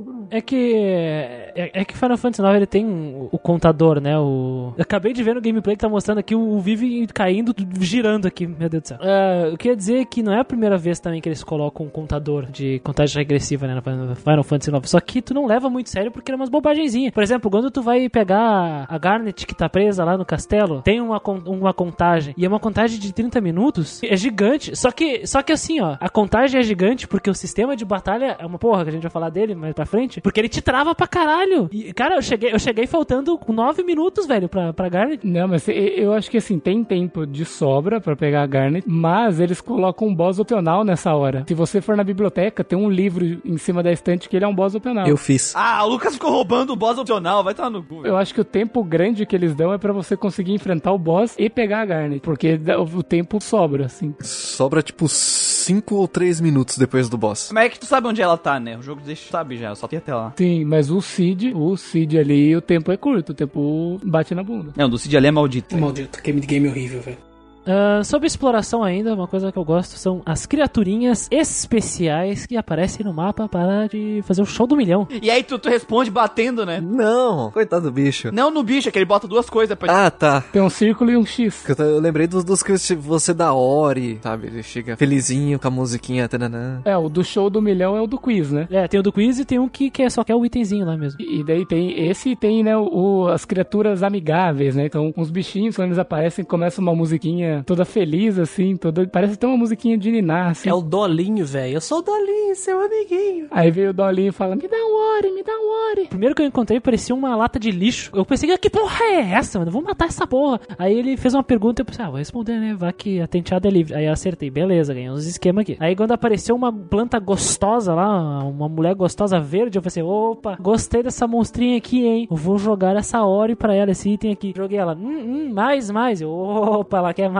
Joguei já o ore pra ela. E ela, ok, adorei, pega isso. E eu fui embora. Eu, mas que porra é essa, velho? Eu fiquei, mas o que é isso? Adorei, pega 30 AP. É muita coisa. Tem umas perguntas que são meio difíceis, assim. Não é tipo aquelas perguntas show do milhão, tipo, o que é a Via Láctea? Aí, marca de leite, civilização, carro, galáxia. Aí o cara fala, marca de leite. É isso, Silvio. Eu quero ajuda dos universitários. Mas universitário vai confirma que é marca de leite, velho. Dois mil reais, o que é a Via Láctea? A Via Láctea é uma marca de leite. A Via Láctea é uma civilização antiga. A Via Láctea é uma marca de carro. Ou a Via Láctea é uma galáxia. É um, número um, a marca de leite. E eu, eu achei legal que eles usaram essa mecânica pra criar um monstro que te engana. Você ir num- numa cidade que você só vai com o barco voador, É o Gimme Cat. é, lá em Daguerro, lá tem, em volta dele tem esse Gimme Cat, que ele te pede um item. Ele fala, ah, me dá um Ori aí, tá ligado? Com aquela cara assim, me dá um Ori aí. Aí você dá o Ori e ele foge, tipo, ele não faz parte. Então, só que o jogo ele te dá a dica de não trocar a música. É, ele não toca. É a música de batalha e, e ele fala, me dá um ore. Eu falei, "Ê". Aí você bate nele e ele fala, agora eu estou bravo, voa com um cometa na sua cabeça. E também temos os chocobos, né? Eu tenho um problema com o Chocobo, não sou o maior fã do Chocobo. Antes de entrar no Chocobo, eu queria dizer que o Overworld, ele não me instiga a querer explorar ele, tá? Eu olho pro Overworld assim, ele parece meio vaziozão, sabe? Eu olho pra alguns cantos e falo, mano, eu não vou pra lá, não tem porra nenhuma ali. E acabei não explorando tanto. Se eu pegava um Chocobo, aí eu ia, porque ele corre rápido, não tem problema. Eu usei o Chocobo na parte que você tem acesso a ele, né? Eu peguei ele um pouco ali e logo depois já ganhei o navio, sabe? Depois eu ganhei o navio, um abraço. Apesar dele não ser obrigatório, eu acho que no Final Fantasy IX é a melhor implementação de Chocobo que tem, né? Porque deram é, uma certa utilidade pra ele, né? Que você tem níveis de Chocobo diferentes. Você tem um que anda na terra, o, o que anda na água, o que voa, você tem uns níveis diferentes. E eles colocaram um minigame dentro do, do- da utilização de Chocobo, que é pra você pegar as últimas weapons, né? Quando você chegar no último, no, último nível do Chocobo. Mas, ô Lucas, isso já não tinha no 7? As recompensas tinha, tipo, minigame com, com recompensa. Não, só tinha o Knights of the Round, que era a melhor Magicity do jogo, basicamente. Mas os Chocobos, eles mudavam só a cor ou eles, ou eles mudavam... Mudava a cor, mudava a utilidade. Mudava a utilidade, ele mudava a movimentação dele? É, só tem um que só pode ter pra ti pegar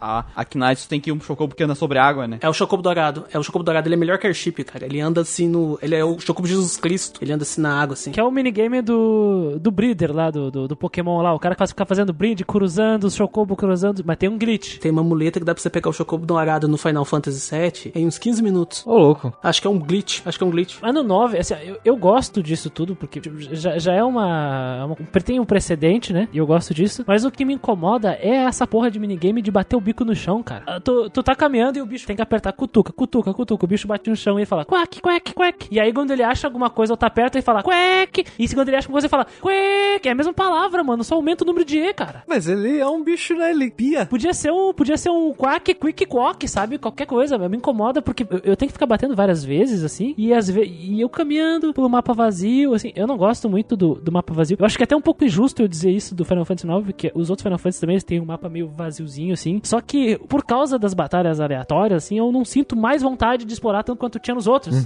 E, e- e o, Choco, o Chocobo ele tira isso porque não tem batalha aleatória, então é gostoso andar com o Chocobo. Mas esse minigame não, não me desceu. Eu acho que esse minigame aí que o Christian citou, eu acho que ele seria mais interessante se você, se ele fosse mais um gameplay, um, com uma gameplay de exploração, tá? De você procurar o lugar certo pra você cavar, ao invés de ser um negócio que você fica dando bicada aleatória em todos os pixels do mapa até achar o tesouro, sabe? Então, mas, mas tem um certo lugar que eles te dão um mapa, fica em cima do minimapa, fica um desenho da onde você tem que ir. Local pra ti, beleza. Eu acho que ele tá falando do, do minigame em si, que é só tocar.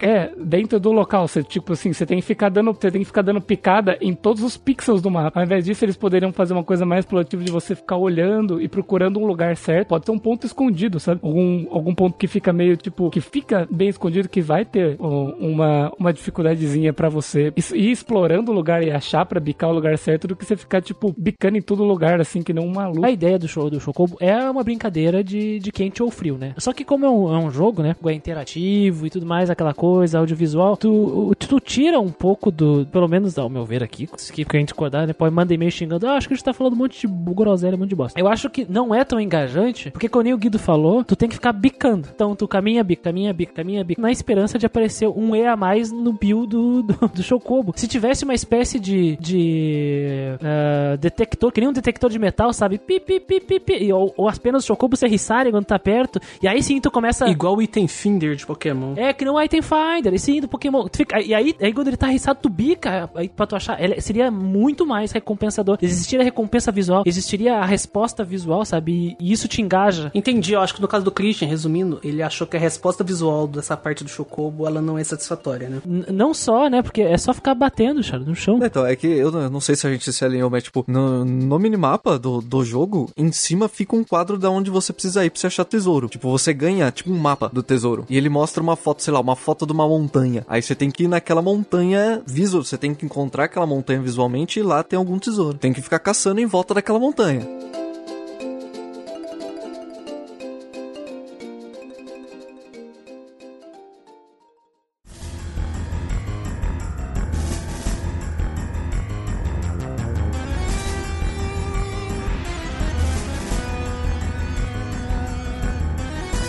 Assim, eu, vamos, vamos, vamos começar já li- limpando uma coisa aqui, porque todo mundo na internet inteira aceita isso. Todas as reviews que eu procurei da pessoa que detestou, a pessoa que amou, aceitam essa verdade aqui. É lento pra caralho. Ele é mais lento que o 6, ele é mais lento que o 7, ele é mais lento que o 8. Mais lento que o 1. É que o 1 não era TB, né? a TB dele demora pra carregar muito. Tu tem aquela transição demorada pra caramba. E se eu não me engano, acho que a taxa de batalha dele é maior que a do 7 e é maior que do 8. Sim, ela- ele me lembra muito a taxa do 6. O que eu quero dizer é assim, ó. O jogo é lento e isso atrapalha. Não existe discussão disso, todo mundo concorda, eu acho. né? Não tem. É um consenso. Mesmo se você entrar no menu, na verdade, tu é obrigado a fazer isso, tá? Tu não vai conseguir o jogo se não fazer isso. Não vai conseguir jogar o jogo direito se não conseguir fazer isso. Tu vai querer se matar se não fazer isso. Tu vai ter que entrar no jogo, abrir as opções de menu no original, pegar o Battle Speed, jogar no talo e ele vai continuar lento. A Battle Speed só aumenta a velocidade que carrega a barra de ATB, né? Não muda a velocidade do, da, da carregamento. Ela não faz milagre, ela é um paliativo, né, cara? A Battle Camera continua a mesma coisa. E o encavalamento de ações também. Não muda com o E Fast. se eu não me engano, é, nos, nos remasters, né, no remaster, você tem a opção de acelerar a batalha, você tirar aquela visão panorâmica. E se você tá jogando no emulador, você tem a magia de apertar o espaço. Ó, eu, eu deixei tudo no normal, assim, e joguei até o final, cronometrando no cronômetro, e eu cheguei no número consistente de 13,85 segundos de carregamento, né? E isso sem levar em conta necessariamente a, a ATB, sabe? A ATB, dependendo, tu fica 20, 25 segundos lá. É que aí depende da skill, né? Se tiver sem nada. No começo do jogo ela é bem mais lento, né? Depende das habilidades, dos status do personagem também. E, e isso é zoado, porque é o nono jogo, sabe? Não é pra acontecer isso no nono jogo da série. E, e, e ainda tu mistura com a taxa de random encounter alta, então assim, é uma tortura, assim, até um certo. Claro, tu acostuma quando tá chegando no segundo, terceiro CD, tu acostuma, sabe? Mas. É que você toma um curse, né? Porque chega um momento do jogo que parece que até essa entrada já tá mais rápida, mas não tá. É a magia do Sakaguchi te afetando. E, e pra piorar, cara, tem o negócio do tempo de resposta, né? Que a gente, eu acho que todo mundo nota isso. Que diferente dos outros, por exemplo, quando eu joguei o 7, eu, eu até me surpreendi que a. Tu ia. a- enquanto tava acontecendo uma magia é, de uma personagem, tu escolhia as ações dos outros e terminava a magia, o outro já batia, e depois que ele voltava, o outro já batia, era tudo rápido e tudo dinâmico. E no, no, no 9, parece que tem uma trava. Cara, um vai lá, bate, aí ele volta e fica meio que um segundo, sei lá, sem ninguém fazer nada. Fico se olhando, aí alguém vai, ah, faz uma ação e volta. Isso me dá uma ansiedade, uma agonia, sabe? Todo mundo preparado, todo mundo, tipo, mudou, porque tem a stance, né? Você manda ele atacar. Ele muda a posição. E ele fica parado. E tipo, vamos estender, ataca, ataca, pelo amor de Deus, ataca. Aí o bicho vem, bate nele e fala: Não, mano, vai, bate nele, porra. Não, cara, o que dava mais, mais ansiedade era o rio. Que não saía nunca, né? Não saía nunca, velho. No- nos boss, no Necron, eu ficava. "Hum, hum, Eiko, pelo amor de Deus, Eiko. E, e o pior, que- que quando você joga, quando você coloca, é, quando você entra em trance, que você tem a opção de usar duas magias, elas não saem em seguida. É a mesma coisa o counter, cara. Eu, já, eu, eu mandava o personagem atacar, ele já tava na posição dele de ataque, alguém vinha e batia nele. Ele ia dar um counter, eu- o que eu esperava que ia acontecer, ele vai bater no counter, voltar, e ele vai vir e bater de novo. Só que às vezes não, sabe? É, parece o tempo de duas ações, sabe? Parece que, tipo, ele vai, deu o counter, voltou, aí parou um tempo, aí outro personagem agiu, aí o inimigo agiu, aí depois ele atacou de novo. Eu falei, caralho, cara. Tem, tem uma questão bizarra aí, né? Porque existe uma, li- uma lista de prioridades nesse jogo, né? Como ele funciona, né? Da, da mecânica dele, que, que é respeitada dependendo do que tu vai escolher com o personagem ou do personagem. Só que nós não vemos isso, então ficamos na ansiedade. Porque o personagem fica parado, dançando lá, mais rapidinho assim, dançandinho, e não acontece nada. Então, então tu quer curar a Freya, a pula, sai da tela, tu não cura, sabe? Tu, eh, tu fica sem entender. Essa lista de prioridade podia estar à mostra pra nós, isso nunca aconteceu em Final Fantasy, até onde eu sei, posso estar errado. Podia nos mostrar, sabe, pra, gente, pra nós nos, nos planejarmos. Isso acontece naquela série de jogos eh, do Digimon Story de DS, né? Que veio pra cá com com o nome de Digimon World, Digimon World DS. Tem a lista de prioridades, só que, só que lá foi mais inteligente que o Final Fantasy IX ainda. Caía a, a, a vez do monstro na lista de prioridades e tu, e tu fazia a ação dele e aí sim caía a próxima lista de prioridades, sabe? E dependendo das ações dele, a lista se, re- se reembaralhava e caía, tu fazia e acontecia na hora. Então, Christian, isso aí ele roubou do Final Fantasy X. é exatamente assim no Final Fantasy. E, por exemplo, o Trails in the Sky é uma coisa que eu acho legal, porque ele tem a lista do lado e você vai escolher uma magia, por exemplo. Se, se você tá em cima da magia, ele te mostra do lado aonde que seu personagem vai agir. Você vai pra uma magia mais embaixo, ele vai mudando em tempo real, mostrando antes de você selecionar. É, às vezes tu vai atacar, ele já fica mais quase logo abaixo e tu pega uma, um efeito especial pra ti e depois tu usa essa magia com efeito especial em vez de usar magia agora, né? Essa tem aquela skill do Joshua, por exemplo, que atrasa os outros. Aí o- a fotinha do inimigo vai lá pra trás, velho. Seria bom ver esse, esse tipo de coisa pra você evitar problemas, né? Eu mesmo comentei os problemas com trance, sabe? De o personagem na espera de um e de outro, faltava um hit pra matar um, um slime, o monstro mais bunda que tinha no jogo, ele ia lá dar uma cabeçada, o personagem tava em trance e o outro matava. Eu ficava com cara de bunda, sabe? Perdi o trance aqui. É, esse lance da, das fotinhas de mostrar a ordem dos, dos turnos nunca foi nesse, nunca teve em Final Fantasy antes, porque nunca foi necessário, né? Mas no 9, cara. Então eu acho que eles aprenderam no 9 isso e colocaram no 10. Mas no 10, no 10 tem porque eles enfiaram o TB do cu, né, cara? Ah, É, eles trocaram a TB por esse sistema. Pra mim não falar, pra não falar só mal, é que assim, eu gosto muito de ter voltado pra quatro personagens. Eu também gosto bastante. Sacanagem tu ter, tipo, 12, 20 personagens e não poder usar é, eles em combate. Eu gosto do fato de cada personagem ele ter um papel e tu sentir que a- o trabalho dele, né, a, a classe dele faz diferença no ritmo do teu combate, na forma que tu vai combater. E foi isso que me engajou durante o combate. Só que eu- esse negócio da lentidão, ela te tira e, e tem umas ação, cara, umas ação que pra mim elas tinham que ser prioridade zero. Que é, na hora que eu escolhi essa ação, ela tem que acontecer automaticamente, porque senão ela não faz sentido existir. Por exemplo, o Jump, Jump, mano, ela fica duas horas pra pular, ela leva cinco socos na cara. E, e o pior que o Jump é o guard. Defesa, é, é. O defesa, tu vai botar pra defender, em vez de ele defender automático, primeiro ele toma uma posição, vou fazer uma ação, fica dançando, soco na cara, soco na cara, defendo. Não, mano. Isso já me deixou puto uma vez, eu mandar um personagem defender e ele apanhar depois e levantar a guarda. O jump é feito pro personagem pular na hora, né? E tchau. Não, ela fica esperando. E aí o problema entra porque você acabou de realizar uma ação e você tá com auto, com auto haste e sua barra enche de novo, ele sai da guarda. Muito rápido. É que isso influencia também a, a dinâmica do combate, que nem o Muriel falou. Porque tu, tu estabelece uma estratégia com algum. É maravilhoso isso, personagens com papéis claros, né? Que a gente colocou na nossa pré-pauta. Eu gosto de jobs que podem mudar, mas eu gosto de, de jobs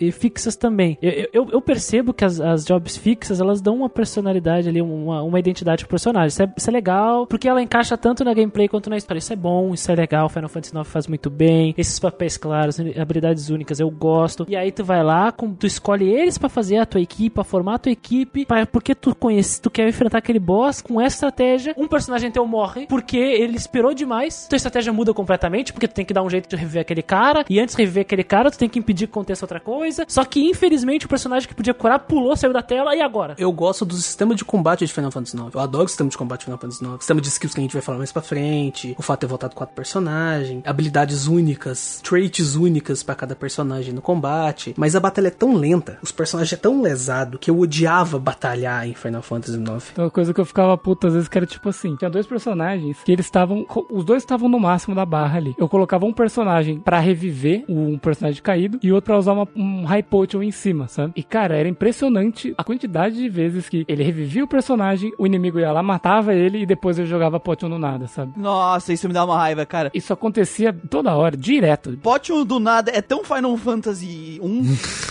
a- a- quando não tem auto-target. Meu target de magia é o fulano. Se ele morreu e eu não posso usar mais a magia nele, o alvo, eu vou botar no próximo. Quantos jogos eu já não joguei que morreu o cara que ia dar poção, ele vai curar ou em si ou em alguém que tá com menos vida. Não faz sentido, tipo, o cara morreu, aí eu jogo a poção na cara dele assim. Eu acho que o potion ele joga em outra pessoa, mas magia ele, ele joga no inimigo no chão. A ideia do alto, o alto-alvo, né? Porque exemplo, não tem mais aquele alvo que acontece, anulou, perdeu a ação, sabe? Isso é idiota. Parece que o personagem ele não consegue se adequar ao que tá com o campo de batalha, sabe? E o fato da batalha ser convoluta, ser toda bagunçada, torna as coisas piores, né? Eu não sei se foi por causa de uma única mecânica que eles fizeram isso. Porque o Final Fantasy IX teve status zumbi. E quando você dá o status zumbi e seu personagem morre, você não consegue reviver ele com, com o Phoenix Down. Você tem que usar uma magia pra tirar o zumbi pra depois usar o Phoenix Down. Então você usa o zumbi nele morto. Ah, mano, mas dá, bota lá uma exceção. Não, então, é porque é o que eu tô falando. Não sei se é por causa dessa única magia que eles fuderam a programação de tudo, sabe? Sim, sim, mas tipo, bota lá no, no código except, exceção, sabe? Se for, sabe?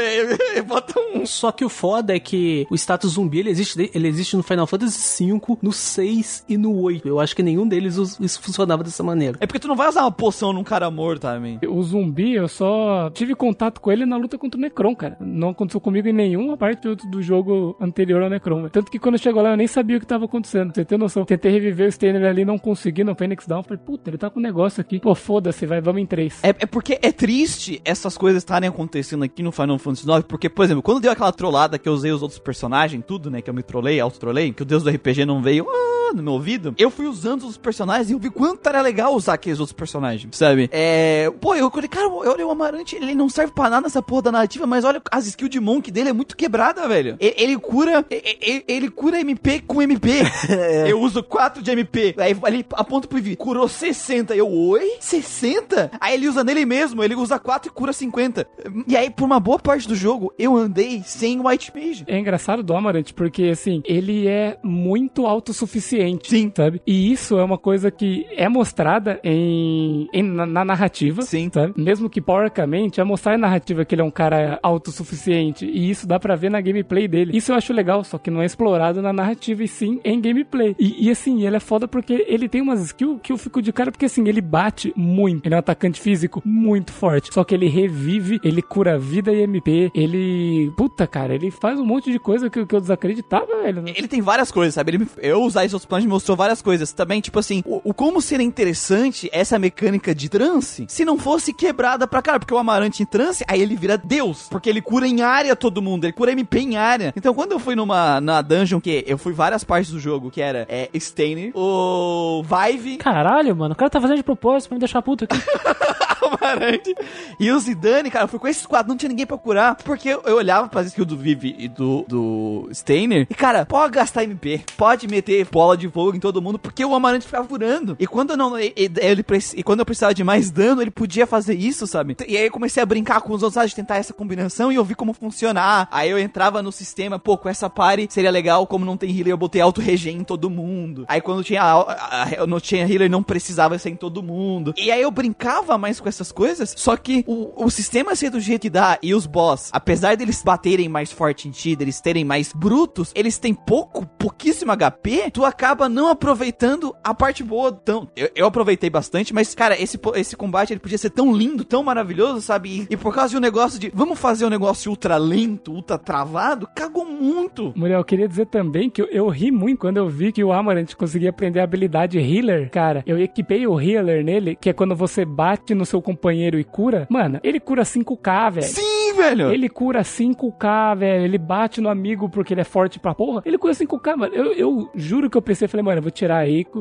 é, vou levar ele sozinho e o resto vai bater. Só que eu não fiz isso porque a Eiko tem Reflect, ela tem. Ela é suporte pra caralho e coisa que ele não ia ter pra, pra coisar, mas. O- Os speedrunner usam tudo Amarant, velho. Ele tira muito dano, as- aquela skill de troll dele tira muito dano também. O bicho é ignorante. Eu guardei todos os trolls pro Necron, velho. E aí, quando tu vai pegando as outras skills dos outros personagens, velho, tu vai, vai vendo esse potencial e, infelizmente, o jogo parece que ele te nega a felicitação, velho. Ó, o, que eu, o que eu queria trazer de, de positivo aí, o pessoal já falou dos quatro membros em combate, os quatro personagens que eu gosto bastante, falou das- dos papéis claros que eu também gosto bastante, de ter voltado essas jobs, né? E eu gosto também do sistema de AP do jogo, do combate, que é o seguinte, você vai aprender habilidades em equipamento, elas têm um número que você tem que, é, um número mínimo aí que você tem que alcançar, igual o Final Fantasy VI que a gente trouxe com os acessórios, eles fizeram isso pra todos os equipamentos do jogo. É, o Final Fantasy VI era as Magicity, né, no caso. Isso, as Magicite do 6. Eles aplicaram para equipamentos no, no 9. Você vai aprender e você vai poder escolher qual é, dessas habilidades você quer equipar. Você tem um número X que o personagem tem de AP. Quanto mais você vai evoluindo, quanto mais você vai passando de level, vai aumentando o seu número máximo de AP. E cada uma dessas habilidades vai ter um valor. E você vai compor com o valor máximo de AP que você tem. Você vai pegar essas habilidades passivas e isso vai mudar a sua gameplay. Então, ah, você entra numa dungeon e você vê que, puta, o pessoal daqui usa bastante envenenamento. Vai entrar lá e vai mudar. Ah, vou colocar aqui antibody, que é anticorpo, né? Pra poder resistir a, a veneno. Você entra. Ah, os caras usam stop. Você vai pôr um negócio que vai prevenir stop, petrificação, essas coisas. Você vai se adaptando. É uma das coisas, né, que o Sakaguchi usou o cérebro, né, pra poder adaptar.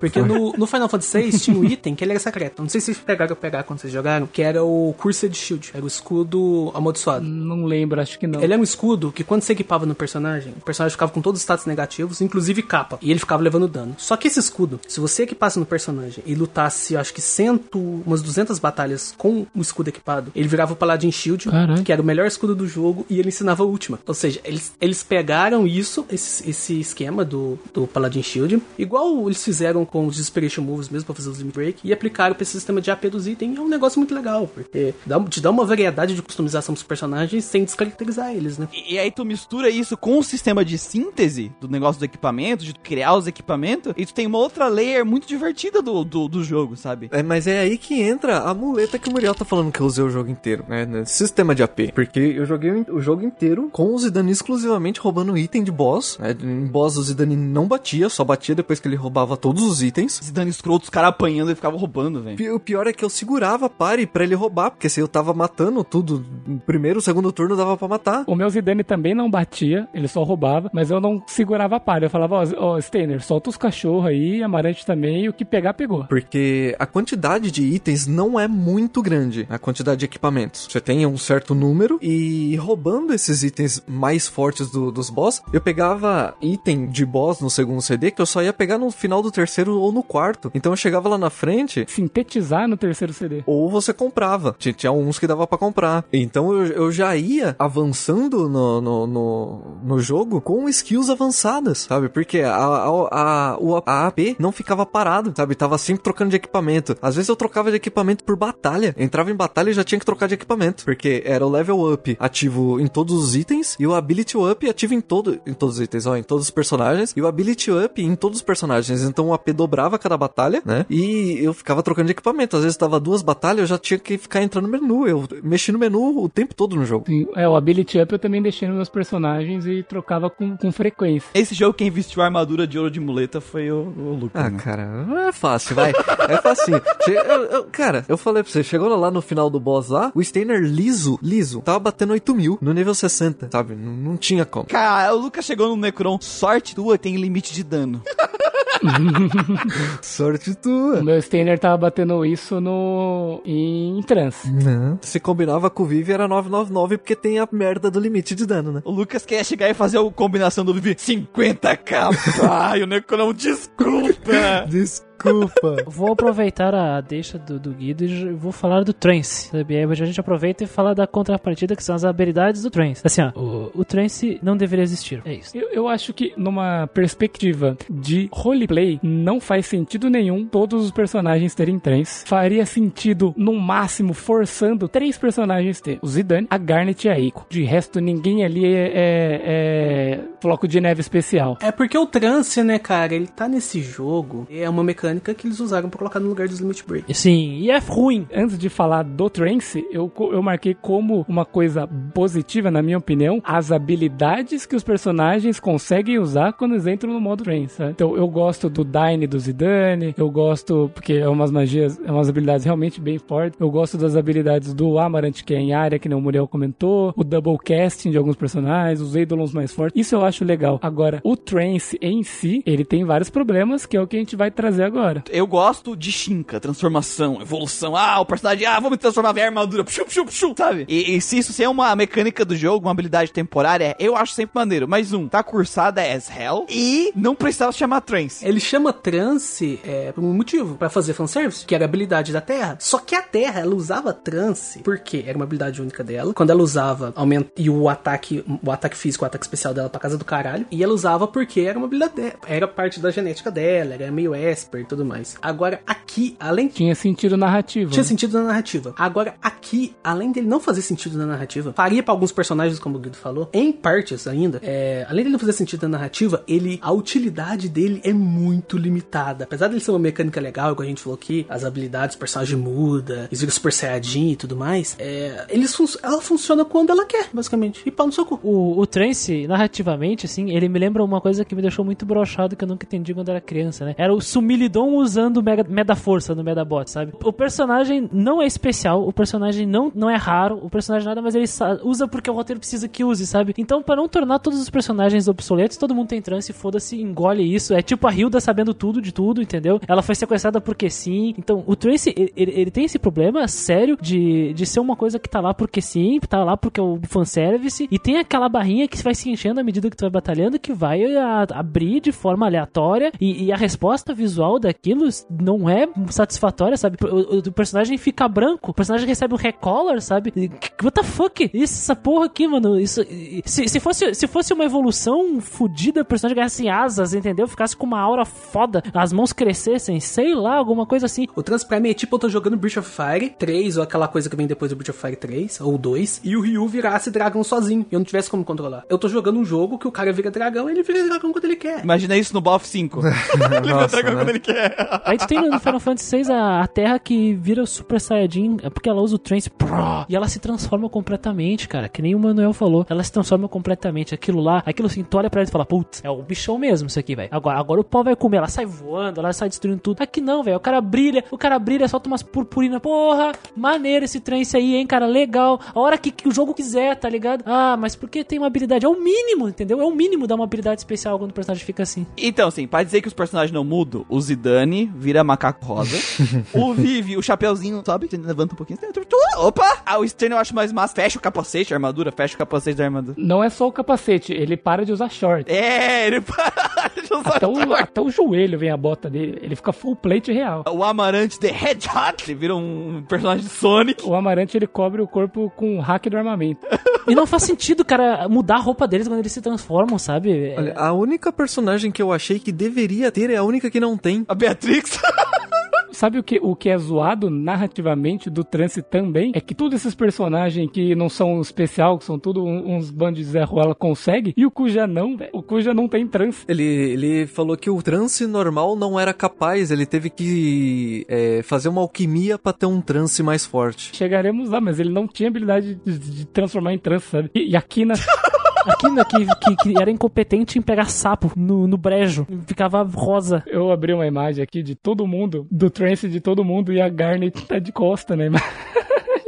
Só pra mostrar a bunda dela, velho. Ah, Mais, né? Pra mostrar mais, né? O trance tinha, tinha várias saídas legais mecânicas pra solucionar ele. É, a resposta mais simples pra ele é ele não existir e colocar o limit break no lugar, entendeu? Porque daí tu aumenta o leque de possibilidades de movimentos especiais pra cada um e tem uma resposta visual legal, maneira, recompensadora. O trance, ele é uma preguiça, né? Uma preguiça da equipe ali quando foi fazer, ah, precisamos colocar algum um ápice na batalha. E, e tem aquela porra de recarga do trance, sabe? Tu vira trance contra um sapo ali da batalha aleatória, acabou, foi, fudeu, zerou tua, tua barrinha de trance. É, o efeito também, igual o Christian falou, é muito zoado. Por exemplo, eu não gosto do combate do Final Fantasy VIII. Acho que eu não gosto quase nada de Final Fantasy VIII. Eu gosto do Diablos, vai. Mas o- os limites dele, cara, é muito da hora. Você pega o Squall, o Whatever Guy, cara, é com uma espada zoada. Aí você vai usar o, o limite dele, ele dá uma corrida no cara. Pá, pá, pá, explode o negócio. Você, what the fuck? Eu quero usar isso de novo. Aquele cara com o calango na cara, ele começa a descer o cacete nos bichos, velho. Cara, o, o, o Skull, ele corta o planeta no meio, né? Ele corta o planeta no meio, cara. Então é visivelmente muito bonito. Agora, até o efeito do trance das- do, do Final Fantasy IX zoado. O efeito das magias também é bem porquinho. Eu acho que Flare parece um Fire Aga, velho.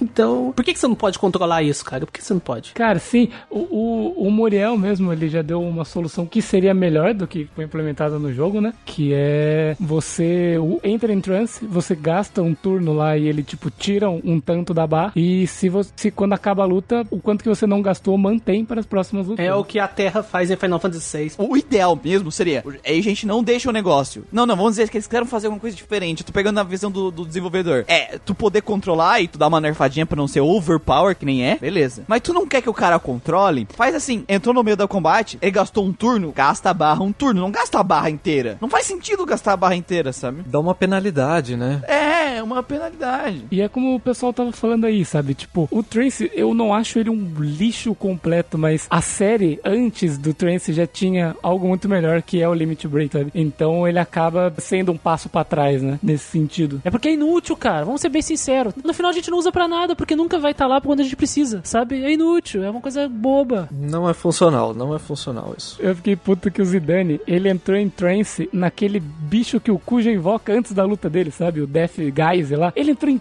entrou no Death Geyser e falei, não, mano, não, você não fez isso, filha de uma puta. E- Esse bicho já vem com te dando um dano gigantesco já pra te queimar tua trance nele, né? Não sei, não, não senti isso não. Ah, vai se fudê-lo. Eu acho que a função dele é essa, velho. Eu, eu fiquei puto quando esse bicho apareceu. Porque eu falei, vou enfrentar o Kuja. De repente brotou um boss, assim. Com alguns boss acontecem isso, de você chegar e ele só parece um bicho gigante. Ele apareceu eu falei, mano, quem que é você, velho? Sai daqui, mano. E não bate no Zidane, não bate no. Puta que pariu. O Trance, ele é. o, o Muriel até comentou que é uma transformação legal, até pra ele ficar brilhando. Mas, cara, pra mim é frustrante quando eles entram em trance, porque sempre é quando eu não quero que eles entrem. Eu mesmo não consegui usar trance em. Eu, eu acho que eu consegui usar trance uma ou duas batalhas que eu queria. O resto foi perdido. O Steiner entrou em trance contra o Necron. Eu ficava puto, porque a animação, tu gasta alguns segundos também, eles virando trance, demora pra caralho. Aí, porra, agora demora. Aí depois demora pra se transformar. Porra, mano. E se acontecer trance em uma daqueles momentos que você tá com contagem regressiva? Você morre, você morre em trance. Você morre em trance. Morre em trance, aí você revive, ele revive em trance. Ele revive em trance. é. Cara, o, o engraçado é quando você tá em trance, você tá no último turno do trance, você mata um inimigo e ele volta. E ao invés dele fazer a dancinha da vitória em trance, ele- eles fazem o trampo de destransformar o personagem com a luta acabada e depois tocar a fanfarra. Nossa, triste. É, A última coisa a gente antes de entrar na, na parte da arte, que é uma coisa que me frustrou muito no Final Fantasy IX. Estava eu com o Zidane, eu peguei uma arma que ele aprenderia Mug. Hum. E aí eu pensei, aí sim, agora sim, agora sim eu vou roubar. Vou roubar e bater. Aí eu tava pensando, lembrando do Loki, né? Ah, o Loki botava duas armas mágicas no Loki, dava quatro hits de 9k. A festa. Loki do Final Fantasy VI. o muleteiro tava com o Malaquias lá em cima. Tava na orelha já. Ele tava apoiando no chão com duas muletas. Imagina da Mug em trance ainda. Ô, louco, o cara rouba até a cueca do. Nossa. Aí, beleza, aprendi Mug. Agora vai. Fui lá e equipei o Mug. Agora, agora vai. Aí deu, sei lá, miss. Aí eu bati com o trance, ele deu um quarto do dano que o Zidane dá. E ele errou a roubada. Perdeu, gastou. Mano, eles nerfaram o Mug num jogo que o protagonista é, o- é ladrão, velho. Não. Sim. Eu vou, eu vou ser bem sincero que quanto menos dano eu causava, melhor pra mim era. Ah, sai daí, Luke. Sai daqui. Vai embora. O cara não tava querendo quebrar o Eu jogo. parava de bater pra roubar, eu não queria causar dano porque tava matando. Então pra mim, tudo bem. Quando eu testei o Mug foi ridículo, tirou de 300. Eu, eu não me incomodo tanto com o Mug, porque pra mim, é, no Final Fantasy VI ele era uma muletona, sabe? Eu nunca mais usei o dano físico do, do Loki, tá? Eu só ficava, tipo, vá, batendo e, e ele batia tanto, tanto quanto e roubava itens, sabe? É só pegar o Ultimate Weapon que fica melhor ainda. Putz, Sim, sim, sabe? Tem um, tem um negócio também que, que até o Manel ele, ele fica exaltado quando se fala disso, é que a questão da, da vida e dos chefes, né, no Final Fantasy IX, assim. Mas a questão da vida do chefe é porque ela referencia diretamente a quantidade de vida específica dos jogos anteriores. Sim. É por isso que é assim, não é porque resolveram colocar a vida, não, resolveram por um motivo muito específico em mente, que afeta diretamente o game design do negócio. Por isso que o Lucas, ele, fica, ele, ele ficava chateado porque matava muito rápido o boss, sabe? Ele já tava muito forte, e mesmo assim o boss ele não dava pé. O Final Fantasy VI, é, ele foi é um jogo desenvolvido em um ano. Eu até entendo o jogo original ter ser bem desequilibrado nesse sentido. Os remake, os remas, os ports não, Square Legacy é preguiçosa. Mas enfim, quando veio o 7 e o 8, eles mudaram esse limite de 60 mil de HP. Porque o Kefka, se não me engano, ele tem 65 mil de HP. Ele não dura um turno você tacando kick última no coitado. Aí quando veio o Final Fantasy VII, eles já mudaram. Tinha as weapons com um milhão de HP. Era um dos negócios roubados. O 8 tinha algo parecido também. Aí quando você chega no, no 9, você vai olhar o, o, o boss secreto lá, o Osman, né? Hades, não sei. 60 mil. 60 mil de HP. O Necron, 50 mil. Você tá brincando com a minha cara, velho? Já tem tecnologia pra fazer 2 milhões de HP. Depois que tu equipa a- a- os negócios que é, é de defesa, é quatro turnos tu mata os bichos. A, a- a parte que, que mais se fode isso aí é que isso é uma escolha deliberada da direção. Vamos deixar a vida assim e acabou. Pelo fanservice. É deliberado, velho. Deliberado. Isso, isso é um problema. No momento que tu tem uma, tu tem uma escolha de direção pra estabelecer esse tipo de coisa, tu tá ca- causando ali uma série de efeito cascata na própria gameplay do jogo, né? Porque tu não. Tu, eh, no jogo ele não foi construído todo em cima por causa de um fanservice. Claro que não, eles não se importaram com isso. Eles só colocaram porque queriam colocar. Queriam juntar essa árvore de Natal, pendurar um monte de fanservice, sei lá. Porque sim, cara. Isso me incomoda, velho. Isso me deixa chateado. Porque essas, essas escolhas de direção do Final Fantasy IX que fuderam ele. Sakaguchi dizendo, não, tem que ser assim. Ah, não. Tem certeza? Coloca duas vezes o cara lá falando isso. Não, coloca Garante que o Osma seja assim. Tu vence ele em três turnos. Pra quê, velho? Então diminui o poder das armas. Diminui a força dos personagens. Pois então. Só falar uma coisa aqui que, que eu queria trazer também, que eu não quis falar antes, na verdade, pra não quebrar o ritmo das coisas que a gente tava falando do combate, mas assim, é, a versão da, da Steam e do, e do Nintendo Switch, eles melhoram uma, a coisa que a gente mais tava reclamando do, do combate do jogo, porque eles trazem uma feature no menu que é o Skip Battle Camera, né? Essa câmera de combate que apresenta o cenário, que demora ali de 7 até 10 segundos às vezes, pra mostrar o cenário antes de começar a luta, você consegue pular ela nessa versão. Então, é, quando você coloca a barra da ETB no Fast e sem essa câmera, cara, em 3, 4, 5 segundos você já tá tomando uma ação, sabe? Quando começa a batalha. Isso muda completamente o ritmo de jogo, sabe? Então você tava ouvindo, tava curioso com o jogo e fala, puta, mas nossa, vai ser maldiçoado. A versão da Steam, pelo menos, eles corrigiram isso, porque eles sabem que é um problema. É uma reclamação geral de todo mundo que joga esse jogo. Então, quando fizeram o port, eles tinham plena ciência de que isso era um problema e arrumaram isso pra essas pessoas. Aí a prova que o 7 é o melhor do Play 1 é porque o 8 também tem uma muleta dessa e o 7 não. Olha só. Não, mas é, mas é o mínimo, né? Os caras colocarem em relançamentos opções assim. Sim. Então quando você vê pessoas falando, nossa, mas agora o model dos bonecos tá em HD. Você fala, pô, Beleza. legal, mano. Show.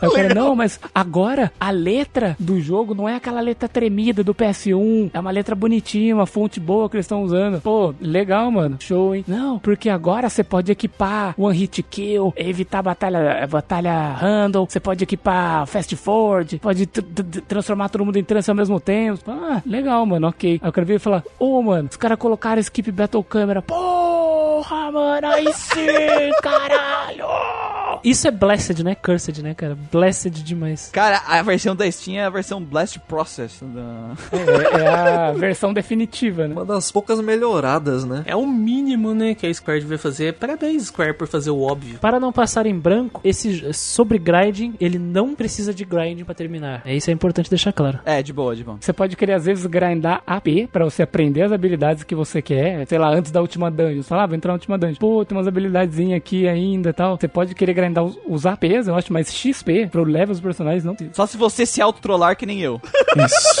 Ou você deixou um personagem muito de escanteio, tipo, tá todo mundo 40 ou tá 12, não sei, 11. Mas mesmo assim, quando é, tá nesse caso, ele ganha muito MP, ele ganha muito XP rápido, ele, ele upa rápido.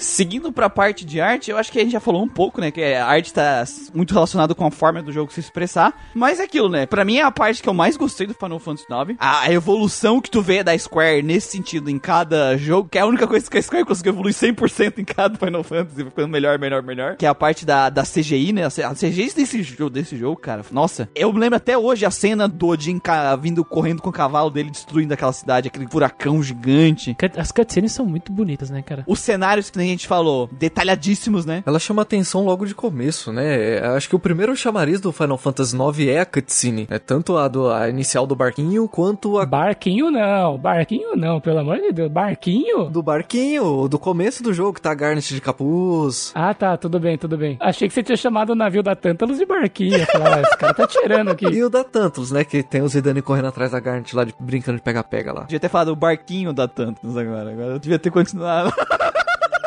né, tinha ter que brigar aqui. A única coisa que faltou pra mim nesse jogo, né, nessas CGIs, são som, né? Você não tem nenhum som de expressão de um personagem é, na, na CGI. O personagem vira com cara de espanto e não sai nada. Fala dublagem, no caso? É, só funcionou a dublagem a partir do 10. Eu terminando o jogo, vi a cutscene do final e, cara, só tem musiquinha, não tem nem som de nada. Então, não tem som da efeitos. A cutscene do final, do final não lembro, mas por exemplo, você pega cutscenes de, de quando o barco tá indo embora ali da IFA Tree, tem barulho de vento, tem barulho das hélices se ligadas, assim, você escuta o barulho delas girando. Tem barulho, tem barulho. É, quando você vê o Steiner, por exemplo, quando ele, quando ele sai voando e bate na, na, na nave, tem barulho de bater, tem barulho de madeira quebrando, sabe? Esses sons ambientes assim tem junto com a música. Eh, Mas é muito bizarro, porque não é em todas, não. Tanto que a do final, que é o ápice do, da culminância do jogo, é, é silêncio e uma musiquinha calma. Aí tem um monte de gente batendo palma e é aqui aquela musiquinha e. E, e não tem som de palma, não tem som da pedra quando cai no chão lá, não tem som, a coroa também não. Por favor, isso aqui era um mínimo pra fa- fazer, sabe? Pra te colocar. Tu quer fazer uma cena bonita? Coloca aí uma sonoplastia aí, por favor. É que, é que o Sakaguchi não tinha feito o filme ainda, né? Aí depois que ele fez o filme maravilhoso, deu.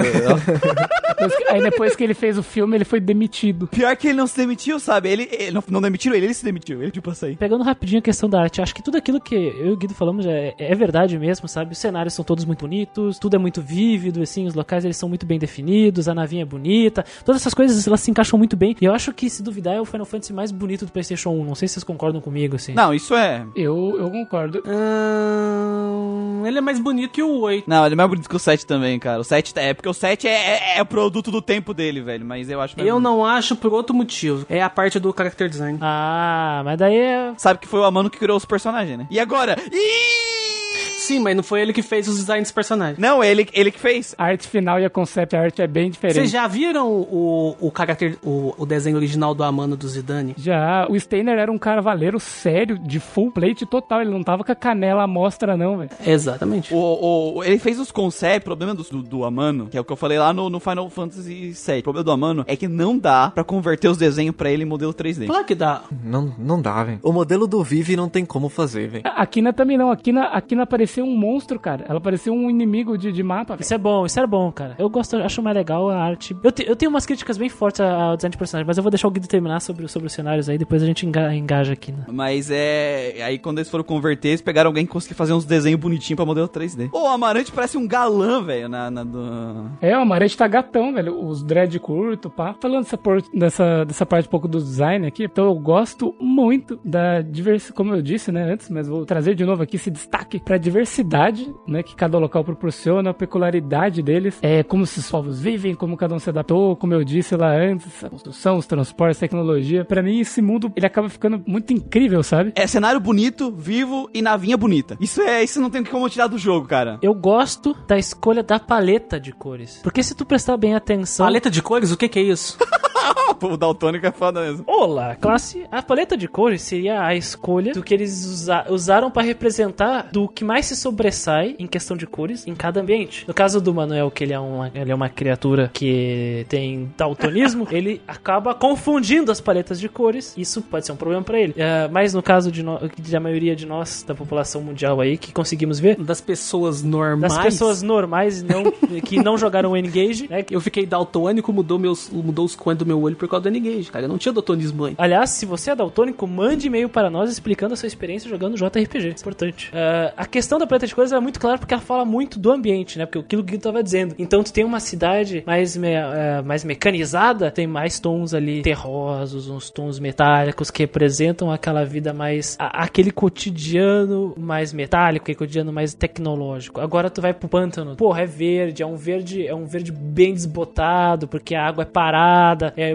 meio musgo. Aí tu vai pra uma floresta e aí, aí tu, tu consegue perceber isso, porque no 3D é chato fazer isso, né? Porque tu tem que colocar nos polígonos. E eles conseguem fazer isso no Final Fantasy IX, logo é um elogio. Só tem um problema. No, no Overworld é, se confunde muito o que é uma coisa e outra. Então tu não sabe onde é que começa uma floresta, porque a floresta parece uma mancha raspada no Overworld. Isso é, isso é feio. Aquelas raízes saindo do chão do Overworld eu também não gosto. Eu acho o overworld do, do Final Fantasy IX feio. É um overworld feio, entendeu? Porque eles podiam fazer melhor, eles se dedicaram nos mapas, mas eles não focaram no overworld, sabe? Ah, Isso da paleta é legal, cara, porque quando você entra em Burmécia, que é um país que. É um país, é, um- é, um- é uma cidade que ela tá, ela tá com um acontecimento trágico acontecendo lá, e ao mesmo tempo é a cidade da chuva eterna, então tem aquela chuva, tem aquele tom mais escuro, tem, tem a cidade a cidade do Zack Snyder ali. Eu não sei como é que era na versão que vocês jogaram, mas na versão que eu joguei, a Mist me atrapalhava muito em enxergar alguma coisa. No, no final do jogo, né? Quando você tá na airship no final, que a Misty tá em. Não, no, no, no Overworld normal mesmo, sabe? Me atrapalhava bastante em ver. Não sei se é a versão do, do Play 3. Não, pra mim foi de boa. Me incomodou, mas eu não fiquei puto, entendeu? Então acho que não. Cara, eu acho, eu, eu tô pensando em alguma coisa que eu vi nas experiências de vocês. Eu acho que esse jogo foi feito pra daltônico, porque eu não tive problema nenhum. O cara que tava fazendo era daltônico, pra ele tava suave. ah, isso é uma floresta, ah, legal, consigo discernir bem. Mas então, quanto ao design dos personagens, eu acho que a gente já comentou bastante sobre, sobre os personagens principais, né? Eu queria destacar dos personagens secundários. Eu vejo que eles tiveram um cuidado pra fazer o design desses personagens que vão fazer parte da trama de algum modo, sabe? General Léo de Tetas. Isso, é. A Beatrix é um, é um exemplo. O, o Cid, os membros da Tantalus também, sabe? Eles conseguiram ter as peculiaridades deles, sabe? Conseguiram expressar a personalidade deles nos designs, sabe? Desses personagens secundários. É, fazendo com que o, que o jogador identificasse eles facilmente, sabe? Durante o jogo. Então, Isso, isso eu achei que eles tiveram um, um- cuidado com isso muito legal pra esses personagens, assim, que acaba criando uma relação com o jogador, sabe? Eu, por exemplo, gosto do bando de bandidos da Tantalus, sabe? Realmente gosto deles. E eles são bem exclusivos, né? A gente comentou da Ruby, eu acho que é a única personagem de cabelo azul que eu vi no jogo, né? Da, daquele tom, não tem uma repetição, sabe? O Blank, ele é muito exclusivo, sabe? É o personagem que tem cintos na roupa e Nomura. É o Nomura do rolê. E não tem algo igual, a mesma coisa com os outros dois. O Baku, né, que já ele chama a atenção, né? Ele é um personagem grande, ele é de uma espécie diferente que eu não encontrei outro parecido no jogo. Ah, sendo bem sério, eu gosto do character design do Final Fantasy IX em geral, sabe? Eu gosto dessa coisa mais criativa, mais cartunesca, mais livre, sabe? Não tem que se preocupar com, a- com o realismo que tinha que se preocupar no Final Fantasy VII e no Final Fantasy VIII, sabe? É um mundo de fantasia que ele tá livre pra criar raças de furro, esse tipo de coisa. Acho, acho mais ou menos, o, o, o Muriel, porque realismo até certo ponto, porque tem um cachorro falante com o rabo pegando fogo, entendeu? Então, assim, eu acho que é mais cinza. É um dos motivos que eu não gosto da arte do Final Fantasy IX. Acho que nem é o character design dos personagens em si, e sim porque ele tem esse, esse clima mais caricato, igual eu falei do, do clima do jogo em si. Tem problema direto com a, dire... com a, com a escolha artística dele, é isso? Exatamente, todo esse clima mais alegre, mais grande, sabe? Mais infantil, mais inocente. É um dos motivos que eu não consigo levar a Vivi a sério. Aliás, gente, acho que a gente não falou desse puto. Tô guardando precisando do spoiler pra falar dele. Então eu vou deixar pra depois. Sobre o design de personagens, assim, eu tenho, eu tenho algumas ressalvas, tanto que eu anotei aqui que discordo parcialmente. Sabe, eu, eu- eu acho que a gente nem vai entrar na- no mérito aqui que a animação é lenta pra porra que a gente já falou. A, a animação dos habilidades elas são mais pobres que a dos jogos anteriores também. O ataque de fogo do, do Vivi é muito parecido, é igual ao ataque de fogo que ele carrega na espada do Stein, sabe? Não tem, é feio. Mas sobre, sobre, sobre o design de personagens e design de cenário também. Por mais que o cenário seja bonito, eu não. eu falei do Overworld, que eu confundo as coisas. Mas no cenário eu não sei onde é que é entrada e saída, velho, da cidade, sabe? Na navegação, né? Isso ficou na navegação também.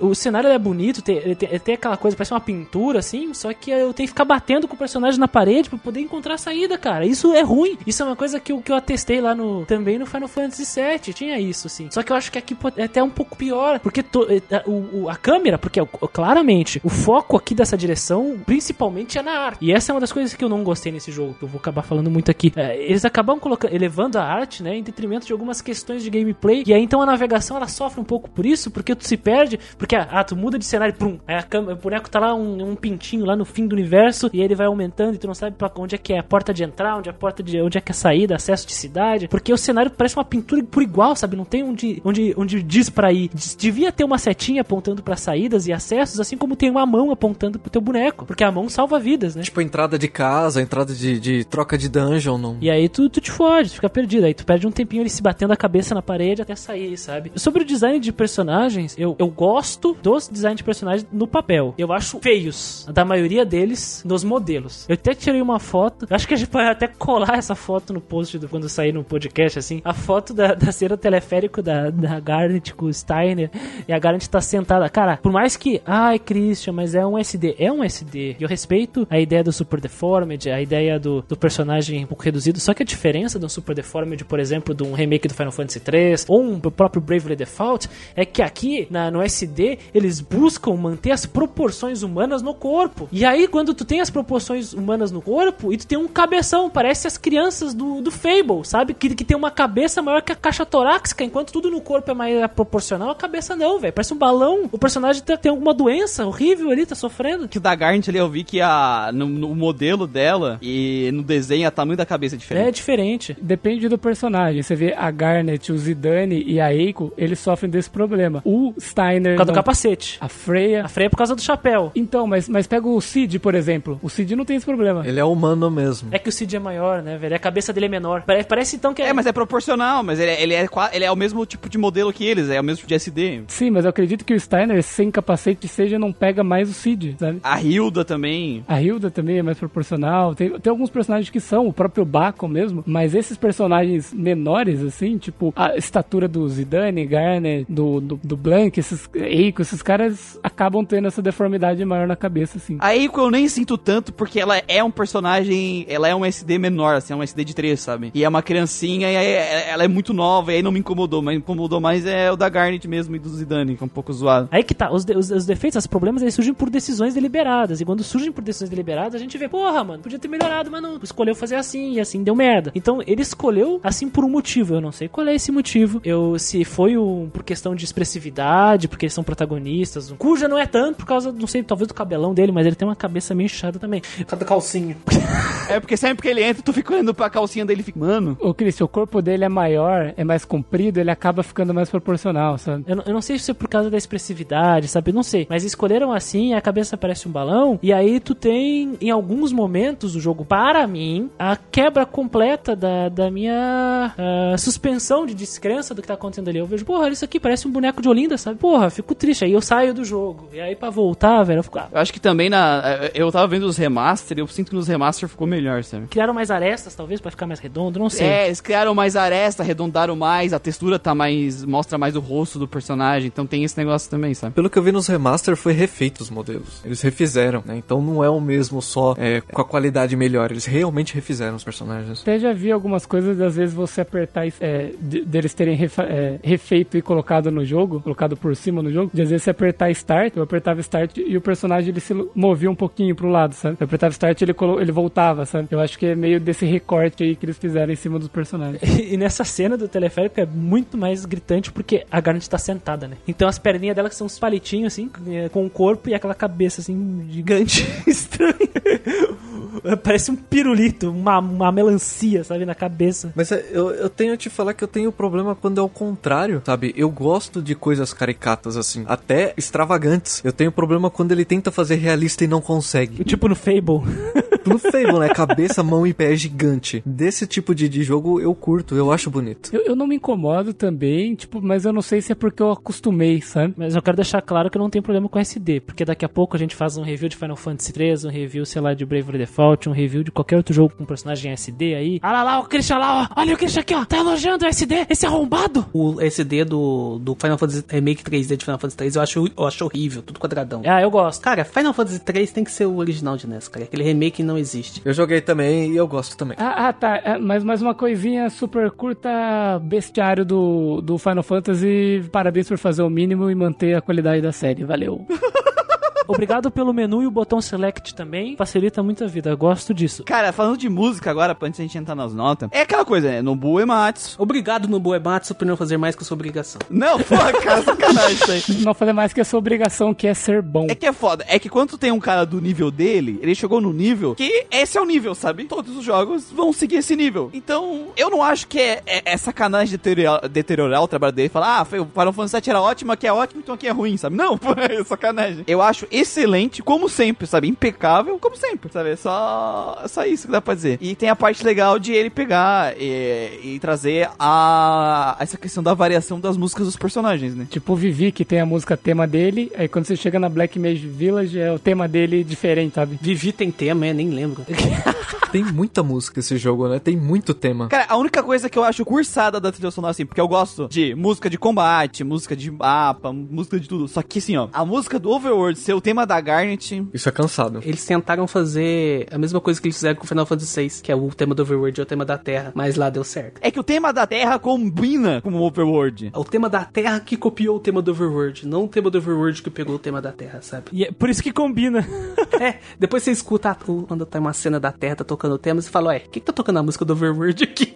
Essa questão de direção de som aí é complicado. A questão em si não é o mérito do no Buematsu estar em jogo ou não. Em voga. Nossa, nós estamos crucificando o Buematsu, qual é que é? Ele sempre faz um trabalho muito bom. Eu não digo sempre porque eu não joguei todos os jogos que ele, que ele compôs, mas todos os jogos que eu experienciei que fez música são maravilhosos. Mas aí que tá a escolha do diretor. Aí que tá, aí que tá o poder do diretor. Acho que a a lição que a gente vai tirar do Final Fantasy IX é como o diretor é importante. Assim como a gente tirou do Suikoden 2, sabe? As escolhas do diretor, as de- deliberadas, né? Assim, ah, vai ser assim, por isso e por isso. Não adianta tu ter uma, o- todo o arsenal poderosíssimo de música do Nobuematsu e tu não aplicar da forma, da forma mais, mais, mais, mais correta, sabe? Tu, tu aplicar de forma equivocada. Tu vai lá e coloca uma, uma música que, numa parte do jogo, que claramente o forte dele é a aventura, é tu viajar, encontrar lugares novos, buscar solucionar problemas que os personagens estão encontrando, ter um mistério, é a aventura, o, o pesado, aí aí coloca uma música dos momentos de viagem, que é pra poder fortalecer esse conceito, e não é nada disso, sabe? E aí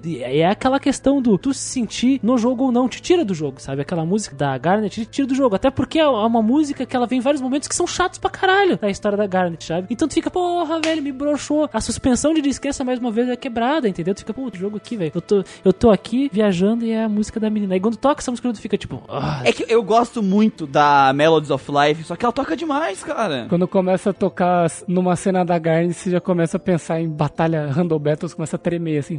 Não, não. É, é- ela é uma música que eu gosto muito, mas ela toca desnecessariamente no jogo, cara. Sim, ó, vou deixar claro, nós não estamos xingando a música, estamos xingando a direção. Os, os momentos que ela foram usadas. Estamos xingando o Nobu Yamatsu, aquele bigodudo maldito. Pior, pior que a gente não tem nada contra o Buematsu, diferente do, do arrombado lá do Dragon Quest, que é o tiozinho dos militares lá, do o xenofóbico. Cara, mas é isso. Eu tenho a dizer também que a música é muito boa, né? Ela tem. é, essas músicas exclusivas são interessantes. Até a do Cuja eu acho muito boa, né? Ela começa de uma forma pouco tensa e vai se prolongando. O Guido tinha comentado que o Baku tem uma música exclusiva, então o jogo é repleto de músicas assim, sabe? Ah, uma música. Não é nem do Baku, é da batalha contra ele no, no teatro, né? Quando ele tá vestido de Rei Léo. Pra aquele momento ter essa música de combate eu acho muito legal, cara.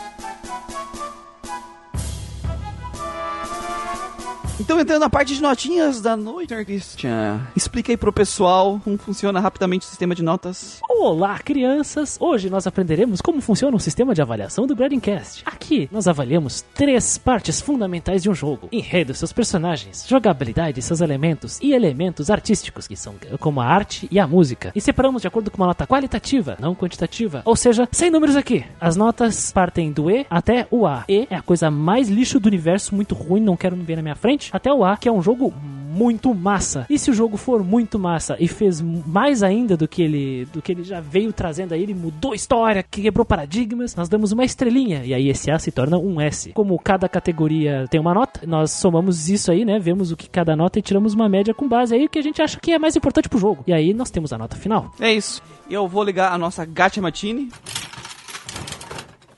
E começa com o senhor Gustavo. Bom, falando então do enredo do jogo. Cara, sobre o enredo do jogo, pra mim é triste o que acontece. Resumidamente, o jogo começa com um clima excelente pra mim. Tem um potencial muito bom. Ele te instiga e faz você querer ver mais e aonde vai te levar. Porém, quando nós chegamos lá, é uma decepção. A decisão de pra onde a história vai e sobre o que ela quer tratar muda completamente a proposta inicial do jogo, sabe? E na minha opinião, ela decepciona e estraga o fantástico começo do jogo. Eu diria o começo e mais até a parte do CD2 né? Bom, sobre os personagens, eu diria que gosto bastante dos arcos do Vivi e do Steiner, tá? É, do desenvolvimento deles, de como eles eram, pelo que eles passaram e aonde eles chegaram. A mensagem que eles queriam passar com os personagens foi bem apresentada. O Zidane era um personagem que eu gostava bastante, principalmente na personalidade dele, assim, no início, mas o arco dele acaba me desgastando, me desagradando, né? Principalmente no final. E a Garnet cumpre o papel dela, é, e whatever, e os outros personagens, os outros quatro personagens podem jogar fora, né? Sendo que dois deles o jogo nem tentou desenvolver, né? Então a minha nota para enredo e seus personagens é C, tá? É, partindo agora para a avaliação do sistema de combate do jogo. O sistema de combate do jogo ele tinha potencial para ser um dos melhores da franquia, na minha opinião. Sua concepção é muito boa, as ideias, as habilidades passivas, como aplicar elas, eu gosto bastante. Porém a execução desse combate se mostrou ser bem problemática e até penosa, dada essa lentidão do combate que a gente comentou. Não só pro início do combate, né, começar, mas também da tomada de decisão e execução dessas ações. Isso faz com que essa excelente concepção de combate que a gente comentou acabe ficando cansativa e penosa para o jogador ao longo do jogo, quando você joga a versão original, né, do Final Fantasy IX. Esse é um problema que, que é difícil de se ignorar, não tem como, sabe? E que felizmente eles melhoraram isso na versão HD do jogo, vai ser uma experiência melhor, mas eu não tô considerando isso agora nessa avaliação. Sobre o grind, sistema de evolução, o grind do jogo não é necessário, principalmente os de XP, né? É, os de AP, como eu disse, só se quiser masterizar algumas coisas das últimas dungeons. O sistema de evolução ele me agrada bastante com, esse, com essas habilidades sendo aprendidas nos equipamentos. É, e como eles conseguiram equilibrar essa distribuição é, nesses equipamentos, né? E a diferença de facilidade que os personagens têm para aprender algumas skills. Isso eu achei bem legal do sistema. E sobre a navegação e exploração, é outro ponto forte para mim do jogo, que é a exploração, principalmente nas dungeons. As dungeons, elas te instigam realmente a explorar elas, a descobrir os caminhos secretos que são bem recompensados. Ela, boa parte delas possuem, né, as gimmicks que são aí as é, mecânicas, né? Muito legais que fazem parte, que torna esse percurso pela dungeon mais interessante, né? A navegação, ela pode ser confusa às vezes, dependendo da dungeon, depende do ângulo da câmera, algumas entradas e saídas às vezes ficam difíceis de identificar, mas nada que eu achei tão grave no caso. E o Overworld, como eu disse, ele não me instiga a querer explorar ele, é...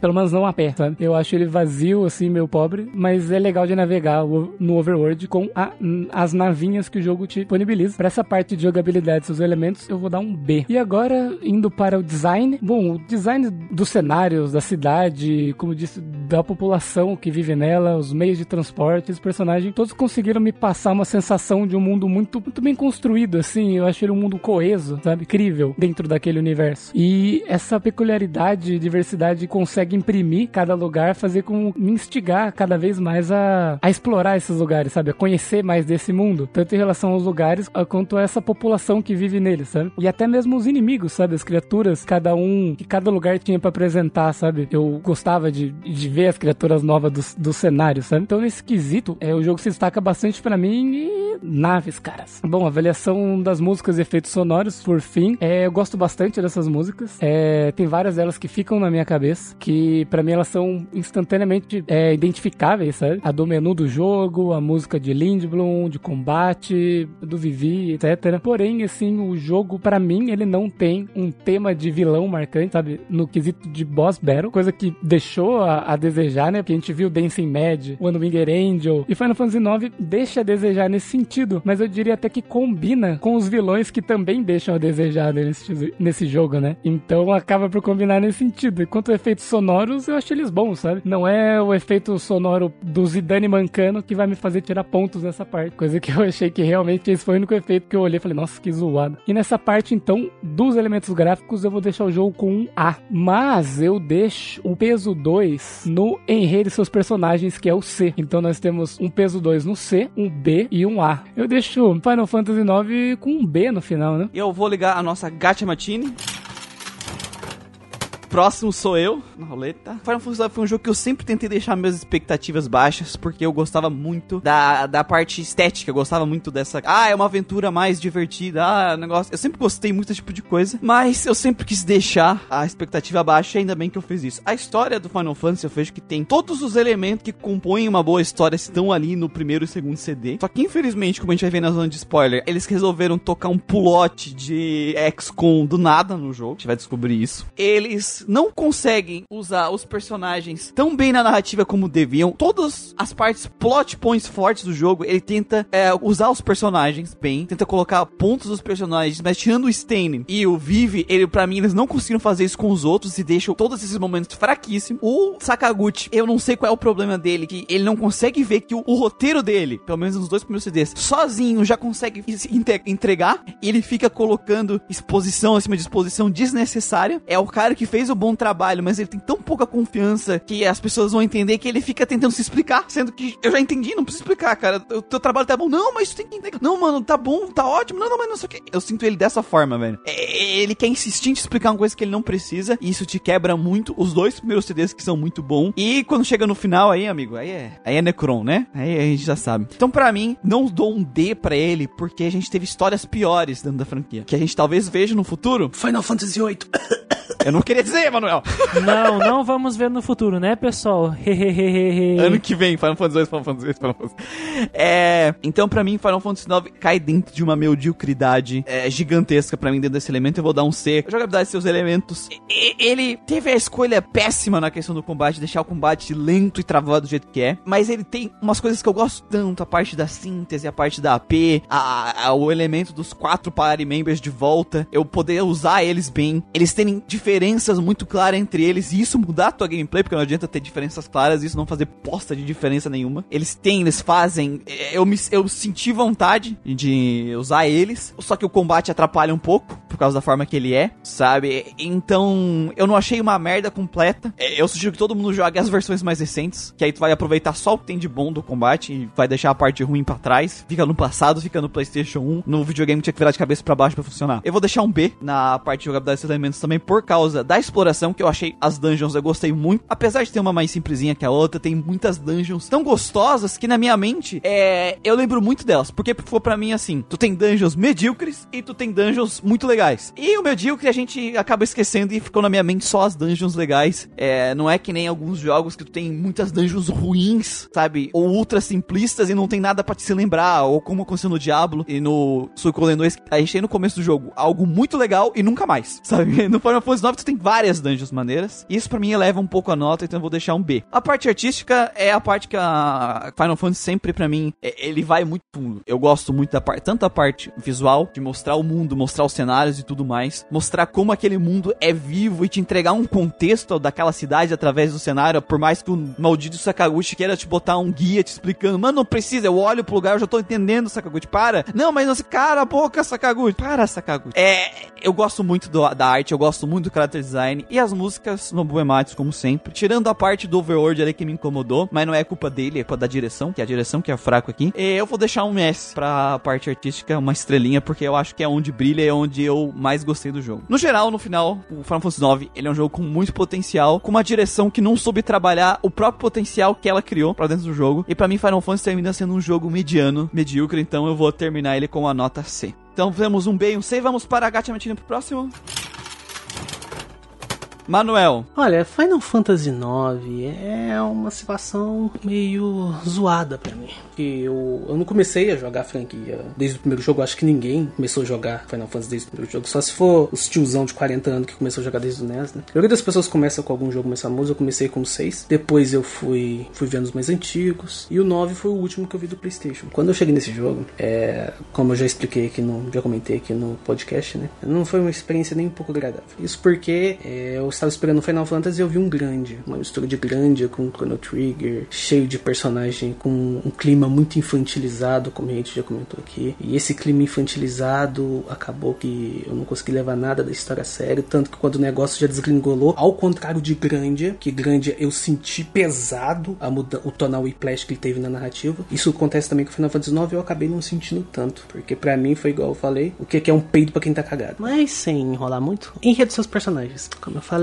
como o character design dos personagens é muito caricato, é muito infantil, eu não consegui levar nenhum dos personagens a sério, exceto o Steiner. Claro, no começo ele é um cara mais caricato e tudo mais, mas ele já ele tem seus muitos momentos em que ele brilha no jogo. E ele realmente ele é o único personagem que eu não consegui levar a sério, que eu consegui levar a sério. Seja por ele ser mais humano, ele ser um cavaleiro, ele ser um cavaleiro é uma figura já recorrente na franquia, né? Você tem outros exemplos de cavaleiros, Saiyan, tem o próprio Cecil, talvez isso tenha ajudado bastante. O resto do cast, pra mim, é medíocre pra baixo. Vivia um chute no saco, tem horror daquele Black Mage lá do caralho, ainda bem que ele morre no final.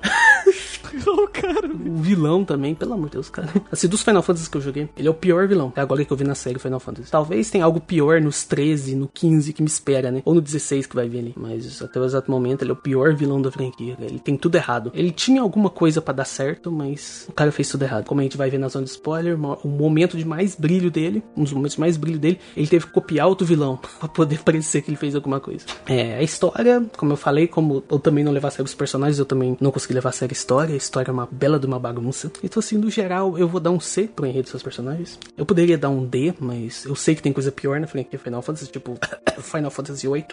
Então, eu vou ser bonzinho um pouco nessa parte de enredo dos seus personagens com Final Fantasy IX. A jogabilidade de seus elementos, como eu comentei aqui, eu gosto muito do sistema de combate de Final Fantasy IX, mas devido a já anteriormente comentada lerdeza e lentidão das batalhas, eu não tinha vontade de batalhar nesse jogo. E isso acaba interferindo na exploração também. Eu não tinha vontade de explorar esse jogo. Por mais que o Overworld seja bonito, as dungeons sejam bonitas, as cidades sejam bonitas, é, eu não tinha vontade porque a taxa de batalha era maior, as batalhas eram lentas, tinha visão panorâmica, os efeitos das magias também não eram muito bonitos, você não tinha aquele apelo visual, aquela resposta visual que você espera no jogo da franquia Final Fantasy. Porque franquia Final Fantasy, desde o primeiro jogo, eles sempre tentavam ser graficamente melhores, sabe, que o que tinha no momento. Então o jogo acabou sendo muito limitado nesse ponto também. E também tem aquele ponto que o pop, você já tem esses elementos de fanservice dentro da, do enredo dos seus personagens, você também tem esses elementos de fanservice dentro da jogabilidade, que é a questão do limite de HP dos bosses, a questão do trance. Tem alguns casos que deu certo, como o Steiner ter choque, né, que é aquela habilidade do Léo. Isso é legal. Mas em outros casos, tipo, limitar o HP dos bosses porque a gente quer que o jogo volte às origens, não faz o menor sentido. Então eu vou dar um C pra jogabilidade seus elementos também. Pra parte artística, ai meu Deus do céu. É, tipo, como é Nobu Ematsu, eu não posso dizer que a trilha sonora é ruim, ela não é ruim, mas eu não me lembro de nenhuma música de Final Fantasy IX. Ah, mas é porque você não gosta do jogo? Não necessariamente. Eu lembro de música daquele que não deve ser nomeado. Eu lembro de música de Legend of Mana. Eu lembro de músicas de Grande. Eu não me lembro de música nenhuma de Final Fantasy IX. Eu não me lembro de uma música memorável como Oni Winged Angel, sabe? Por mais que eu não vou com a cara do Sephiroth, a música dele é foda pra caralho. E faz ele até parecer um personagem melhor do que ele é. Então é um bom trabalho do Ematsu, mas eu não acho que seja o supra-sumo do trabalho do Ematsu. E a parte artística, como eu já falei, é uma coisa muito caricata. Por mais que o character design dos personagens tenha sido feito pela Amano, você não vê nada do, da arte do Amano no resultado final de Final Fantasy IX. Então eu também vou dar um C pra parte artística. Ah, quanto à conclusão, é, no geral, Final Fantasy IX é um jogo que, como eu gosto de dizer, ele está sobre os ombros de gigantes, tendo dois excelentes antecessores e com isso ele tinha tudo para ser o melhor Final Fantasy já feito da história. Acho que o próprio Gustavo já falou e um dos RPGs mais incríveis já criados. Contudo, o título em questão, ao invés de se aproveitar disso, decide vir com uma conversa furada de abre aspas voltas, origens, fecha aspas, abrindo mão da inventividade presente em todo o jogo da franquia até então para fazer referências aos jogos mais antigos, seja no, seja no seu enredo, nos seus personagens e até mesmo dentro do seu gameplay, e culminou uma imitação absurda de todos os seus aspectos. Provavelmente, o resultado final de Final Fantasy IX seria menos desastroso se ele não fosse um jogo da franquia principal e sim um spin-off, tipo a série Bravely, que é com que ele mais se parece. Contudo, devido a ser um jogo numerado, seus problemas têm um peso ainda maior e mesmo que sejam ligeiramente amainados por ele ser superior à oitava fantasia final, sabe, aquele jogo onde lecionadores dialogam com paredes, isso não impede que ele seja um RPG ligeiramente acima da média, tendo poucos méritos e muitos problemas. E devido à dinâmica das notas, provavelmente eu daria um C+, ou um B- pro jogo, sabe? Mas eu vou acabar arredondando e como eu dei C pra todos os outros três pontos, o jogo fica com C. Vamos para Gacha Matine.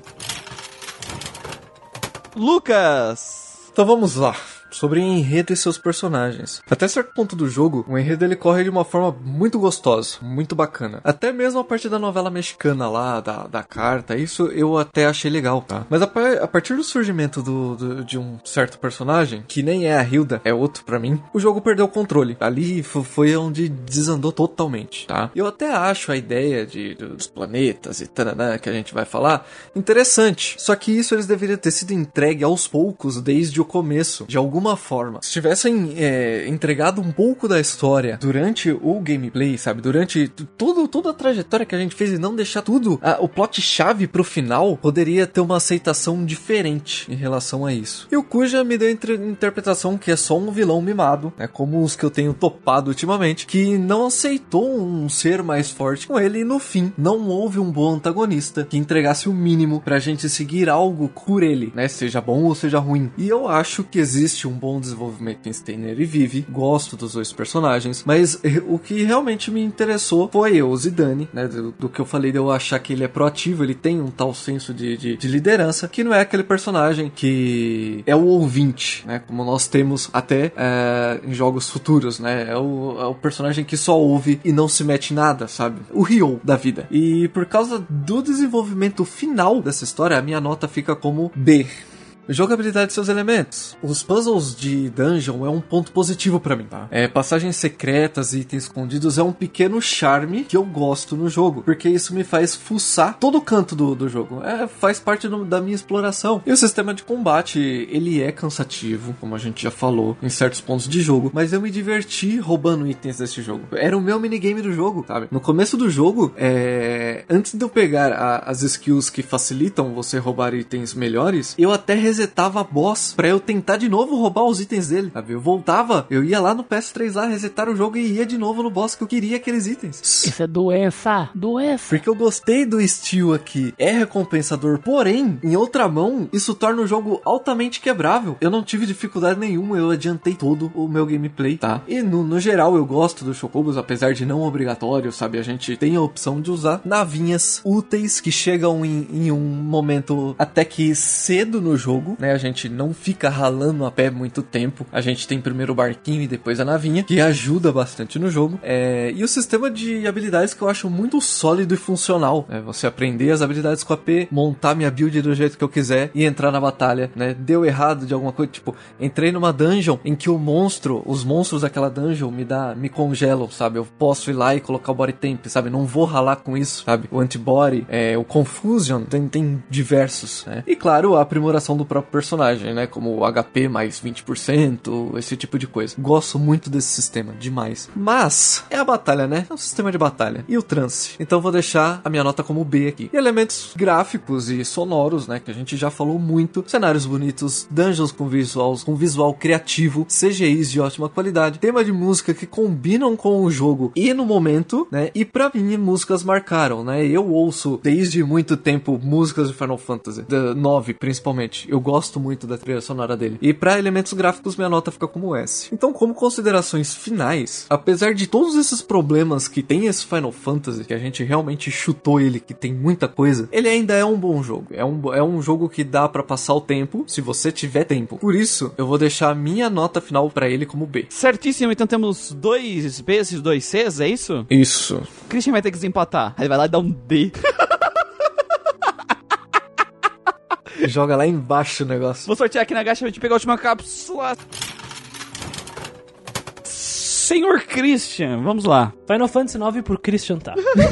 Nossa. A, a- minha experiência com Final Fantasy IX foi uma coisa diferente dos outros Final Fantasy que joguei. Eu tive experiências com 1, tive experiências com 3. Eu nunca terminei o 4. Joguei o 7, o 6 e o 7 aqui no, no Grinding Cast. Então, as minhas comparações vão ser as mais com os jogos que nós jogamos aqui. Temos podcast. Vocês podem escutar nosso podcast lá no Final Fantasy VI, que saiu ano passado. Final Fantasy VII, ano retrasado, tá? Ah, eu acho justo, né, essas comparações. Até porque tem, os nossos ouvintes podem fazer o julgamento deles, né, ouvindo os, podcasts. Tá. Eu nunca joguei antes Final Fantasy IX. ah, então, eu não tenho a experiência prévia. Não joguei na infância, na época do PlayStation 1. Não joguei em algum momento depois. Em algum, sabe, que nem eu fiz com os Dragon Quests, né, que eu acabei jogando os primeiros e tal. Eu não tive essa oportunidade. Então, a minha experiência com Final Fantasy IX, ela foi muito, ela foi muito nova, uma coisa completamente nova pra mim aqui. Ouvia falar muito desse jogo, porque o Muriel também, ele passou por uma, ele tá numa situação meio parecida com a minha, ele jogou não faz muito tempo esse jogo pela primeira vez, e, e aí ele comentava algumas coisas pra atiçar os ouvintes e tal, e eu ficava, ah, meu Deus, eu, eu que sou o chato, né? Confia, Christian, confia. Eu que sou o chato do, do rolê, eu sou o cara chato pra caralho, que vai lá no- no- no- naqueles detalhezinhos assim, bem técnicos, vou, vou ficar meio louco com esse jogo. Quando eu comecei a jogar, eu já fiquei, puta, olha essa introdução aqui, eu já tô puto com isso aqui. Aí fui jogando e, e-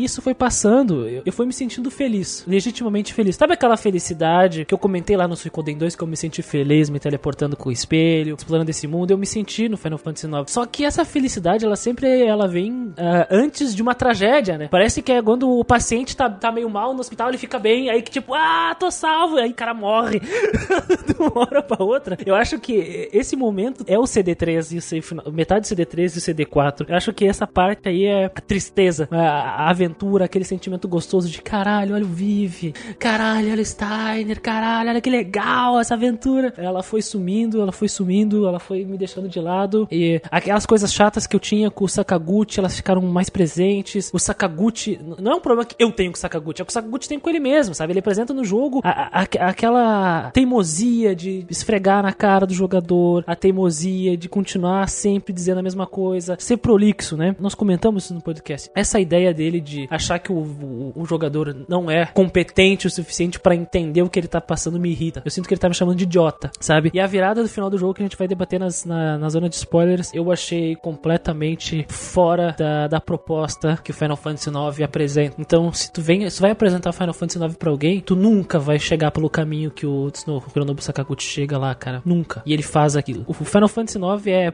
Me lembra muito Final Fantasy Spirits Fim, o filme, assim. Tem muito conceito igual. Muito conceito repetido, né? E isso eu acho uma merda. Eu acho uma porra. Eu acho isso bem ruim. Per- tem personagens muito bons. Gosto deles. Mas balanceando os personagens e balanceando o roteiro, eu acabo dando uma nota D pro roteiro. Eu acho que existem ideias boas que saem ruins, né? Nessa, nessa brincadeira toda. Na parte de gameplay, eu não preciso nem falar. Eu acho o sistema de combate é terrível. É uma das piores experiências que eu já tive em qualquer RPG jogando, sabe? Eu joguei esse jogo e ficava pensando, caralho, ah, um combate aleatório, por favor. Aí fazia alguma coisa, mandava uma mensagem no WhatsApp, voltava pro jogo, nem tinha começado, sabe? A batalha. E isso me incomoda muito. O sistema de evolução é muito legal, gosto muito. É, E, e a exploração é mediana. Não vale a pena. Se tu for jogar o Final Fantasy IX pelo por querer uma experiência de combate, não vale a pena. Foge de Final Fantasy IX, sabe? Se quer uma experiência legal de personagens, quer uma experiência artística legal, porque a arte eu acho muito boa. Eu acho que. é, eu, eu não dou um S pra ela, porque eu acho que existem escolhas ruins de direção artística aqui. Principalmente com os cenários, principalmente com a música. Mas se, se tu quer uma, o jogo mais. O Final Fantasy mais bonito do PS1, se tu quer é, um, um personagem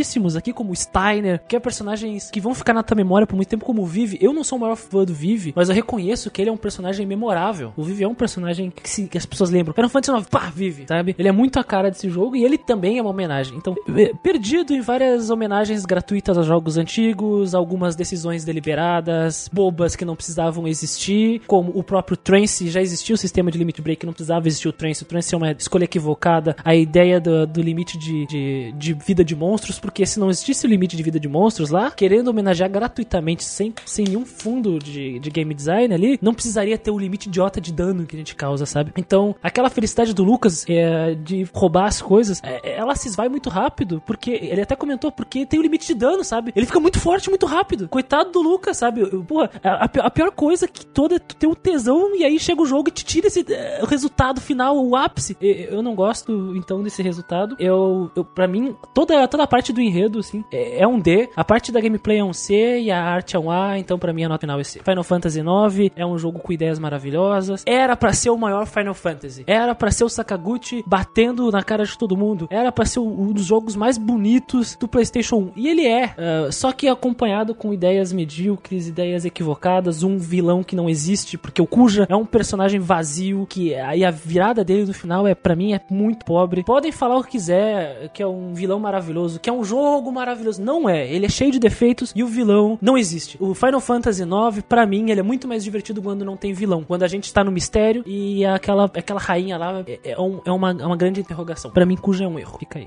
Então, terminamos aí com a média C, 3 Cs, 2 Bs. E antes da gente entrar para as zonas de spoilers, recadinhos especiais, não se esqueçam, galera, de assinar o feed de podcast. Você encontra esse podcast no nosso site geekquest.org e em qualquer agregador de podcast como Spotify, Deezer, Google Podcasts. Você vai achar a gente em todos esses lugares. No mais, quer comentar sua experiência de Final Fantasy IX? Quer falar sobre sua experiência com o Necron? Mande e-mail para contato.geekquest.gmail.com ou comente nessa publicação em nosso site ou nas nossas redes sociais onde esse post foi publicado. Também pode mandar seu feedback para as nossas redes sociais diretamente para mensagem, mandando mensagem para GeekQuest ou de RPXP que voa no Facebook, no Twitter, Instagram, Alvanista e Pare. Você encontra a gente por GrindingCast. Não se esqueça também de compartilhar. Você tem alguém que gosta de Final Fantasy IX ou que não gosta de Final Fantasy IX, mande esse podcast para ele e se torne um padrinho para apoiar o projeto e escolher quais são os jogos que teremos ano que vem no podcast. Agora está a eleição, está valendo, como vocês viram no nosso recado. Vamos para a zona de spoilers.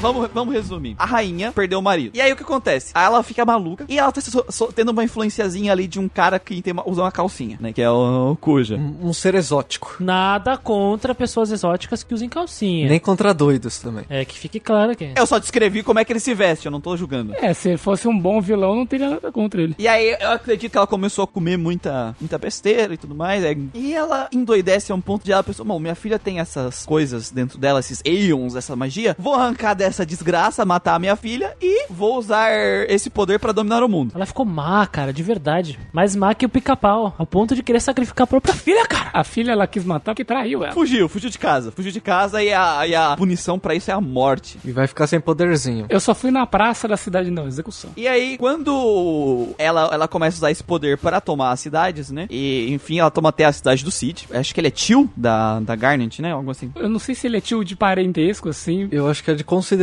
Eu acho, eu acho que ele é tipo padrinho. Isso, padrinho. Enfim, ela começa a usar isso e ela até tenta usar isso contra o Kuja, que na verdade fazia parte do plano dele. Ela a- acaba morrendo no processo e o Kuja toma as summons pra eles, né? E, enfim, a gente acaba indo atrás do Kuja, descobrindo alguns plots sobre de onde vem a névoa. Tem um bicho nas profundezas, né? Antes descobrimos que ele é o cara que fornecia armas pro, pro, pra rainha. Armas em forma de Black Mages, né? Ele forneceu um exército mágico pra elas de Black Mage. Que é aí que vem o plot do Vive, né? O Vive descobre que ele é o fabricado, no, né? Uma arma fabricada. Só que os Black Mages eles podem ter livre-arbítrio ou não. Só que no caso, o Kuja não dava livre-arbítrio pra eles, né? E eles eram usados como arma de guerra. E todo mundo odiava o Vive por onde ele passava, porque os Black Mages estavam passando o rodo em todo mundo, né? Eles é tipo uns replicantes do, do Blade Runner. Tem, tem uma coisa no ar aí, porque o, o Steiner, ele reconhece que existem Black Mages normais, não fabricados, sabe? E tanto que ele confunde. Sim, eles estavam no Final Fantasy 1.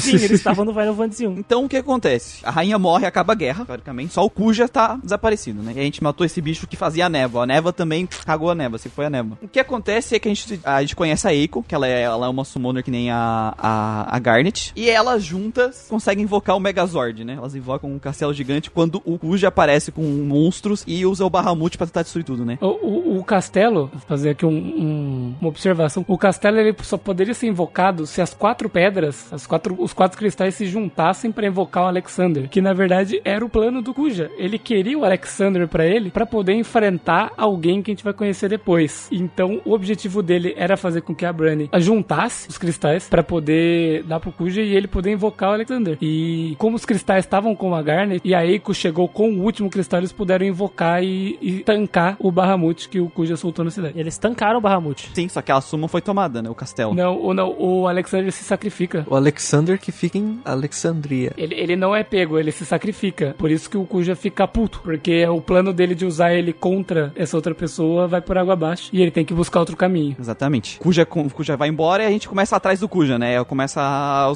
a segunda caçada ao Kuja. Quando ele descobre que existe outra summoner, ele fala, pô, vou pegar os Eidolon dessa menininha também. Daí, só que ela não tinha a idade suficiente, né, para o ritual ser feito, porque a Garnet tinha 16 anos e o ritual para ele dar certo precisa ter 16 anos e a Eiko tem 6 apenas e não deu certo. Não deu certo o ritual, mas o Kuja falou, foda-se se essa menina morrer e foda-se que ela está sofrendo, não ligo, arranque essa porra de dentro dela. Mesmo que custe a vida dela. Aí os, os palhacitos lá, os Bozo, o Patati Patatá tentam tirar ela ainda e falham. E, e que, que ela é protegida pelo, pelo Mog, né? Que é, o, que é o companheirozinho dela que na verdade mostra que na verdade ele é um summon, né? Sim, isso. E, e protege ela nesse momento. Mas a moral é que toda essa preparação, tudo isso que acontece do roteiro dela pegando as summons, da rainha pegando as summons, do Kuja manipulando tudo isso, a gente descobre que é pro Kuja juntar poder militar suficiente pra ele contra essa coisa. Praticamente todos os dois CDs é simplesmente pro Kuja poder lutar contra essa pessoa. E aí que entram os alienígenas do passado. Eram os deuses astronautas, aliens. Aí a gente descobre que tem dois planetas.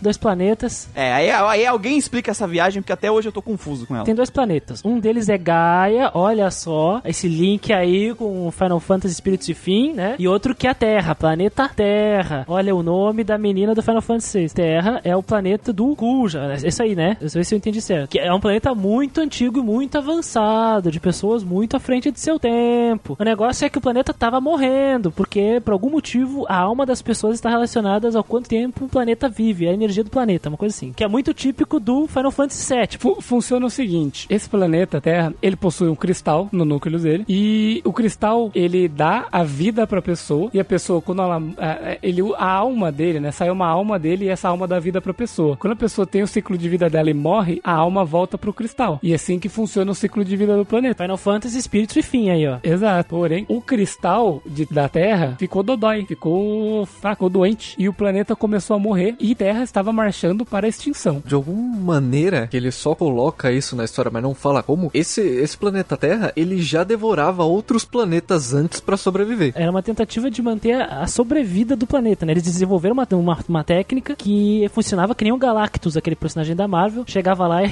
arrancava a energia do outro planeta, já que se estabeleceu que cada planeta é como se fosse o, no Final Fantasy Spirits de Fim, tem sua alma, né? Não é toa que o conceito de Gaia voltou aqui. Então, o pessoal que da Terra que estava prevendo essa extinção não ficou muito feliz com o que estava acontecendo e eles preservaram as almas dele em o jogo não específico o que que é, pode ser, sei lá, é, em algum lugar, em um pote. Todo mundo entrou dentro de um pote ali. E preservaram as almas dele nesse lugar e ele- é, eles criaram um ser para poder procurar um novo lar para eles. Eles criaram o Garland para ser uma criatura que vai cuidar dessas almas e ao mesmo tempo procurar um novo lugar para eles se estabelecerem. E esse Garland então na airship do futuro dele procura um novo lugar e ele encontra. Depois de muito tempo ele encontra Gaia, né, que é o planeta hum, dos nossos personagens do jogo. Então ele tenta colocar o cristal da Terra dentro de Gaia, mas já tinha vida em Gaia, certo? E o cristal ele é rejeitado. O cristal ele volta, mas, mas o Garland fala: "Bom, foda-se, eu vou tentar fundir os dois mesmo assim". E quando ele tenta fazer essa fusão, a- obviamente não dá certo, ele falha e, e meio que cria uma camada é, em volta do cristal de Gaia. Cria como se criasse um planeta, um- uma pequena Terra dentro de Gaia, sabe? Uma terra dentro da terra. É o conceito da terra oca aí, velho. Isso, eu uso o conceito da Terra outra, só que é uma, uma Terra bem pequena que ficou em volta do cristal de Gaia. E o que que isso gerou? As almas que saíam de Gaia e ia para as pessoas da Terra, ela, quando elas voltavam pro cristal, elas não conseguiam entrar. A, a Terra estava impedindo que essas almas voltassem pro cristal de Gaia. Então elas começaram a se espalhar pelo planeta. E é isso que gerou a névoa, o mist do jogo. O que, que é o mist? São essas almas que não conseguiram voltar pro cristal. Nossa, mano, é o Spirit Within ou o jogo, O velho. conceito do, do- da Terra,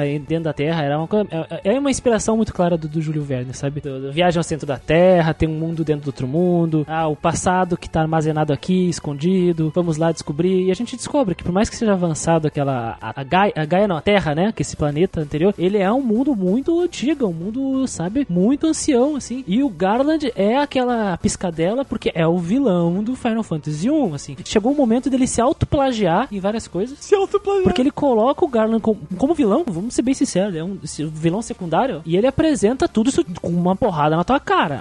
É assim e acabou. E Só que não é só isso, tem a relação do Zidane com o Jain. Esse é o problema, né? O primeiro problema é que é o seguinte, o, o, o, o jogo, ele não constrói pra isso. Porque é o negócio dos Aeons, todo esse negócio, era algo que fazia parte da mitologia do planeta que a gente tá agora já. Problema número um, tem- além de todos os problemas de, de sagagutices que no roteiro, deixa o roteiro chato de acompanhar, né, que deixa o, o roteiro lento e prolixo, é, ele não constrói pra chegar a isso. É tipo, temos os Aeons, temos isso, a gente descobre toda a mitologia do mundo, do nosso. Aí quando a, a gente consegue derrotar, ah, tem que ir agora atrás do, do vilão, do, do Kuja. Chega lá o Kuja, Kuja, por que tu quer fazer isso? Aliens. E é isso. Aí depois disso, o CD vira e aí ele te joga de forma expositiva tudo isso que a gente falou sobre os dois planetas, tudo mais. Tu entra num lugar, tem um computador e te conta tudo. Sim, é, na verdade, você entra lá e, e o Garland, ele deu, dá uma puta palestra pra você do que tá acontecendo, sabe? É o vaqueiro lá que o Guido fala, né? É o monólogo do vaqueiro. Ele abre o PowerPoint ali e fala assim: então, Zidane, seguinte. E começa a contar tudo, sabe? E ele, ele não para, né? Não, não só nesse momento, ele não para. D- dali pra, pra frente é só, de, é só monólogo dele, sabe? É só coisa dele falando e falando. E assim, só pra. Vamos contextualizar o Cuja e o Zidane rapidão. É, a névoa, ela tava gerando monstros, né? Ela tava criando monstros nesse planeta. Só que. E o Garland falou assim: vou deixar, porque a névoa vai cuidar sozinho da, de, de exterminar a vida do planeta. Só que não deu certo. A população, ela se adaptou, sabe? Ela começou a construir cidades em lugares mais altos, onde a névoa não chegava. Guerreiros começaram a matar os monstros. Então o Garland falou: Aprendeu a usar a névoa a seu favor, né? aprendeu a usar a seu favor, aprendeu a usar com combustível. Então Garland chegou e falou: eu vou ter que criar então uma criatura pra gerar a destruição dessas pessoas, né? Pra gerar guerras. Então ele usou uma alma pra criar um genoma, né? Que é chamado no jogo, que é o Kuja. O genoma inteligente. que Existem genomas que são só receptáculos, assim, que andam que nem zumbis. E o Kuja é o inteligente, é o poderoso que ele cria. O problema do Kuja foi que o,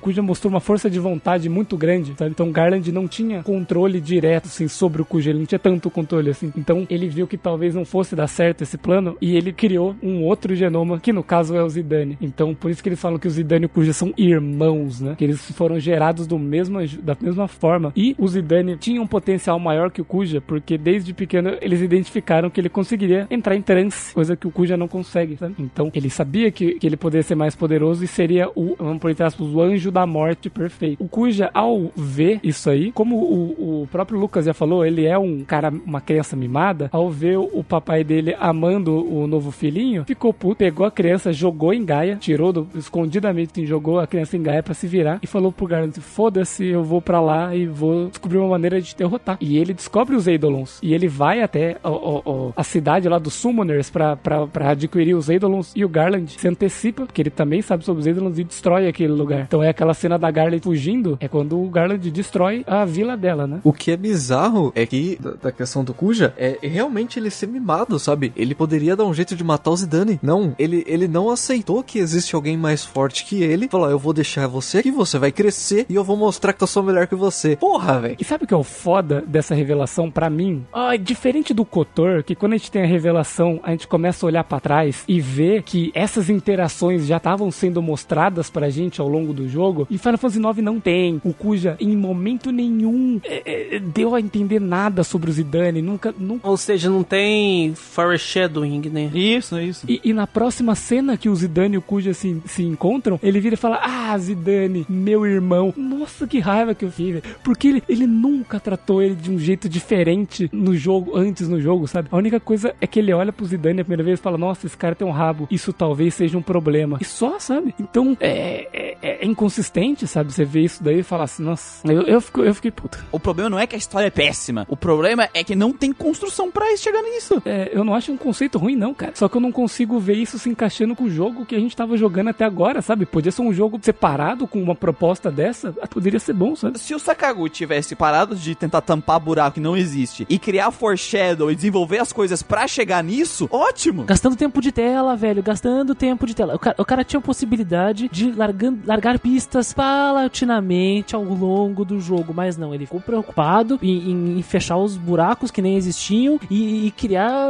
opção rápida dele provocar o Deus Ex Machina. Pro final ele chegar e falar, e agora, como é que eu vou apresentar esse vilão? Dentro da cabeça dele funcionava aquilo ali, mas ele não mostrou nada pra gente. Pra chegar do nada e virar, eram os deuses astronautas, que existia uma civilização antiga, que agora o Zidane, por algum motivo, ele é ligado a eles e ele não sabe de nada, e o Kuja finge que não sabe de nada, mas ele sabia desde o início, porque ele que plantou aquele cara lá, e aí e isso tudo aconteceu por causa que o, o Kuja é, é, é um cara é, egocêntrico, é um cara orgulhoso, então ele faz isso, ele dizendo que podia ser tudo resolvido rapidamente, mas não, ele faz isso porque é orgulhoso. Pra chegar no final ainda e ele descobrir que ele tem data de validade que nem os Black Mages, que ele mesmo tapeou, ele tapeou e falou: É, eu vou aumentar a vida de vocês, os caras viraram tudo refém dele, pra ele, che pra ele chegar e, e zoar os caras. Aí, aí o que acontece? Quando ele mesmo descobre o que acontece, ele fica com, com- com o cu na mão, cara. Ele fica desesperado e aí ele joga tudo pela janela. Tudo aconteceu pra porra nenhuma, velho. Aproveitando o gancho do que o Christian trouxe, um dos temas que tenta ser explorado nesse jogo, a partir desse ponto, é sobre aceitar a própria mortalidade, né? E assim como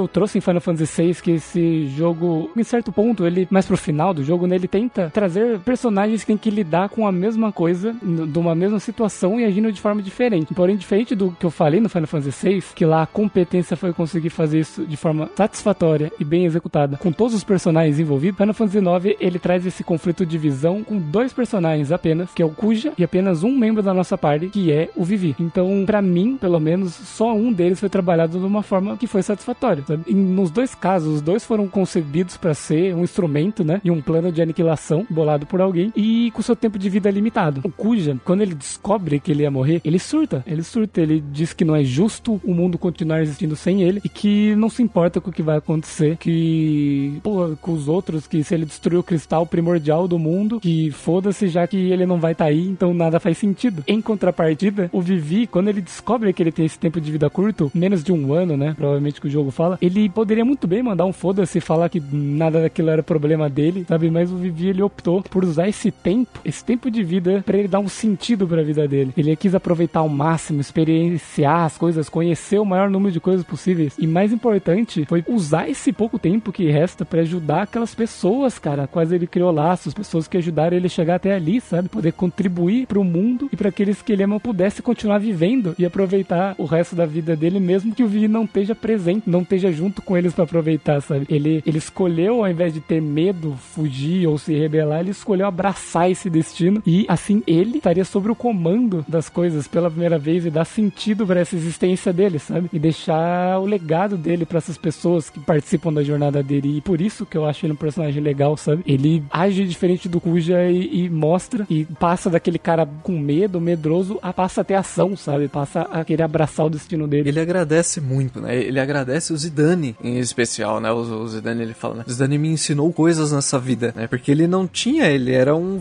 vazio, né? E até a, última parte do jogo é a descrição dele em relação ao agradecimento dele ao Zidane, né? Uma carta aberta para o Zidane, isso eu acho muito massa. Eu, eu só queria le- lembrar uma coisa que é em relação a Garnet, né? Que é o único plot que eu acho que teve alguma coisa interessante que casou com o que a gente já falou antes, que é o plot da Garnet. A Garnet, que era uma, uma moradora de Mandsari, ela era uma summoner originalmente, e tem aquele plot em que a verdadeira Garnet morre e a, a rainha, a- a- o rei e a rainha, né, a Barney e, e o marido dela, encontra aquela garota sozinha e ela arranca o chifre da Garnet pra se passar pela filha dela, porque era muito parecida com a filha dela, sabe? E, e aí isso entra no que a gente falou, em que momento essa rainha foi boa? Até a Garnet sabendo disso, ela ainda fala, minha mãe foi boa. E o Cid, o Cid não, o, professor Tot, ele descreve que ele viu isso e que a criança, ela, ela esperneava de dor, sabe? Ela sofria de dor enquanto arrancava o chifre dela. Bondade pura, velho. Eu acho esse plot único e interessante, sabe? Tipo, porra, é uma substituta de uma real rainha e ela pegou isso com segundas intenções pra quando essa criança crescer, roubar os ídolos dela, sabe? Sim.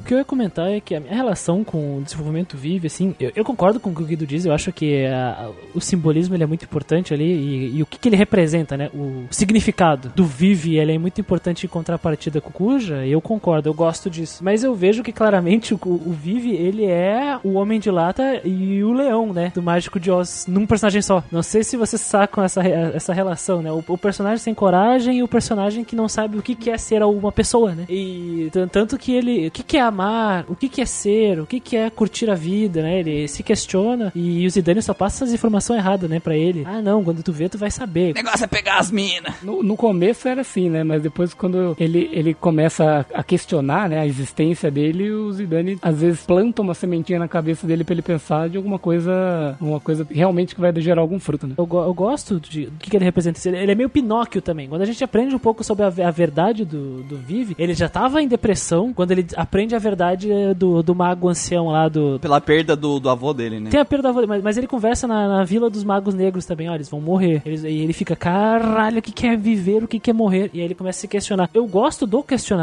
mas eu não vejo isso na prática a partir do Vive, sabe? Eu, eu vejo ele sendo um pouco mais proativo pro final, mas eu sinto que fica muito no discurso, entendeu? Muito daquela coisa sacagutiana, sabe? De, de, de falar, falar, falar, falar, sabe? Aquela coisa muito sacaguti, eh, diferente do Steiner, porque o Steiner ele se questiona e ele vai lá e transforma tudo, sabe? Ele fala, não, eu vou ficar aqui, sabe? Fi- É, é o meu dever ficar aqui. É, ele, ele, ele no final, cara, eu achei lindo. O, o o final do, do jogo, ele, ele é legal. Ele é bem novela, né? Ele é uma novelinha, assim, ah, abraço, beijinho de esquimó, porque não pode ter beijo na boca, porque isso aqui é um jogo infantil. né? Porque japonês, é- isso é muito próximo pra japonês fazer, né? Eles não gostam muito disso. Ma- Mas, cara, a cena do Steiner e da Beatrix, que eles estão na porta. Ah, E a, e a Garnet olha pra eles e eles abrem a porta e abrem os braços assim e sorriem pra ela. Isso é muito significativo com aquele com, a- com aquele Steiner, sabe? En- en- Então eu acho que o círculo completo é- no Steiner e na Beatrix que tiver de carona ali é, é perfeito. assim. No Vive eu vejo muito mais do discurso do que algo assim, porque no final a gente vê os filhos dele que surgiram do nada porque não tem mais como não tem como criar boneco e aí fica no ar, ah, criou um monte de criança do nada, tu- tiraram do cu pra morrer também em um ano, sabe? sabotaram isso pra não ter a tristeza, ah, eu vivi morreu e acabou, sabe? E não tem nenhum Black Mage aqui nessa última cena. É. É, eu achei, eu achei uma merda, achei uma Eu merda. achei zoado isso aí. Mas, mas, assim, o do Vive, é, uma ação que eu lembro dele do final do jogo foi se importar o suficiente pra dar um lar pra aquelas. Pra, pra, pros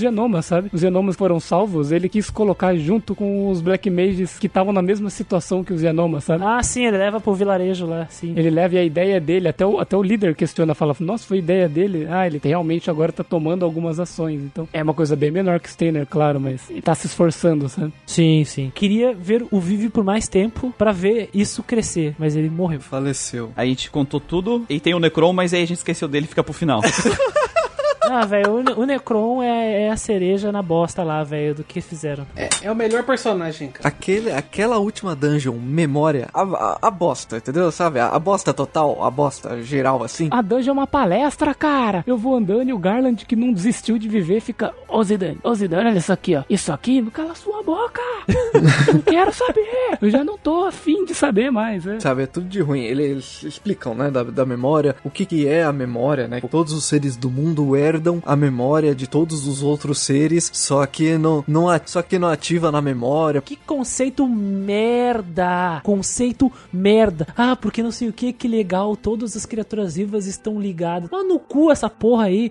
É legal ficar na metafísica, mas não fica trazendo isso aí pro conceito do que tirado do cu na última dungeon do jogo, velho. Não, é- essa última dungeon é pior mesmo porque ele tenta te apresentar um negócio. Já tinha te apresentado um negócio que não tinha desenvolvimento. E, e ainda eles colocam mais outra coisa que não tem desenvolvimento dentro da coisa que não tem desenvolvimento. E, e- e depois que, que derrota o Necron lá, que o Zidane fala, não, é, eu vou lá ajudar o Kuja. Não, cara, o cara vai morrer já daqui a duas semanas, velho. Deixa o cara lá, velho. Um dos diálogos mais constrangedores, cringe, que é o obrigado, cuja. Se não fosse você, não saberíamos o que é esperança. Tomar no cu, velho! Mas assim, eu acho que quem, quem fala isso é a Mikoto, né? Inclusive, uma coisa que eu fiquei. É, não, não fiquei puto, mas eu fiquei tipo, que porra é essa? Foi tipo, a Beatrix aparece com a Red Rose ali, né? Tá ela e, e o Cid. E a Mikoto tá na nave da, da Beatriz. Tipo, o que você tá fazendo aí, menina? Como, como você veio parar nesta porra? Que ela tava na vila do Black Mage. De repente ela foi assim, ó. Teleporte de genoma. Pum, tava na Red Rose, cara. Eu não sei como ela foi pra lá. Teleporte de genoma. Porque a Beatrix nunca ouviu falar dessa mina. Esse do, do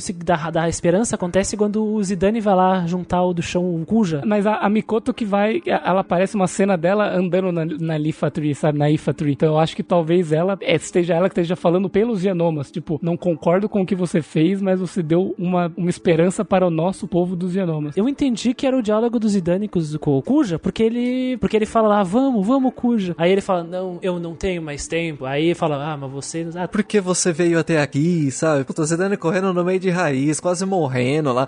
Nossa, velho. Essa cena é bem caída. Cara, você sabe que você vai ter mais quatro anos de vida. Vai fazer uma viagem. Vai, vai na praia. Faz um monte de dívida, deixa pros outros pagar. S- Sabe, é- essa cena do, do Zidane e do Cuja, assim, é nível, assim, os últimos Jedi lá do, do, do Star Wars, do, do, Kylo Ren e da Rey, velho. É ruim, é ruim. Ó, e eu queria trazer uma coisa que eu achei boa, que é a partir do momento que eu saí da Terra, tipo assim, a reta final do jogo, tem uma, uma coisa boa, tem uma coisa que eu gosto, que é a parte que a gente tá indo em direção a Ifa Tree, começa a sair de um portal assim, centenas, sei lá, milhares de dragões assim, e começa a vir em direção, eu falei, caralho, e agora? Aí vem a frota de Lindblum inteira, assim, voando. Ma- Mas é que tu gosta de barco voador, seu safado vendido, né? É, é, eu sou, eu sou, foi só fanservice pra mim isso aí, eu sou público-alvo Sou público-alvo de navio voador. E tem uma cena muito massa, que tipo assim, tá a frota de Lindblom, aí de repente um- alguém vai atacar a nave deles, e a Red Rose, né, a nave da, de Alessandria aparece e protege eles, né. Aí, nessa cena, o Steiner vira e fala, uou, a Beatrix tá aqui, não sei o quê. Aí o Zidane vira pra ele e fala assim, é, Steiner, você se apaixonou por uma mulher em tanto, hein. aí Steiner vira pra ele e fala assim, "Hã, olha quem fala. Aí a Garnet vira e fala assim: Ei, o que que você quis dizer com isso, Steiner? Ele vira de costas, sai correndo, tá ligado? ele, manda- ele trocou a bomba ali e falou: Foda-se. Vazei. Essa cena eu achei muito massa. Ah, eu achei muito massa também. E, e é muito bom o, o Steiner, ele, ele questionando a, a Beatrix, né? Tu vai abrir mão dessa porra, sua arrombada? Não vai não. Não vem aqui. Não vai não. Puxou ela pela cintura e. Vrau! Ai, Steiner, você tem ossos largos. E sai correndo assim, na direção dele. E aí corta assim. Ossos largos.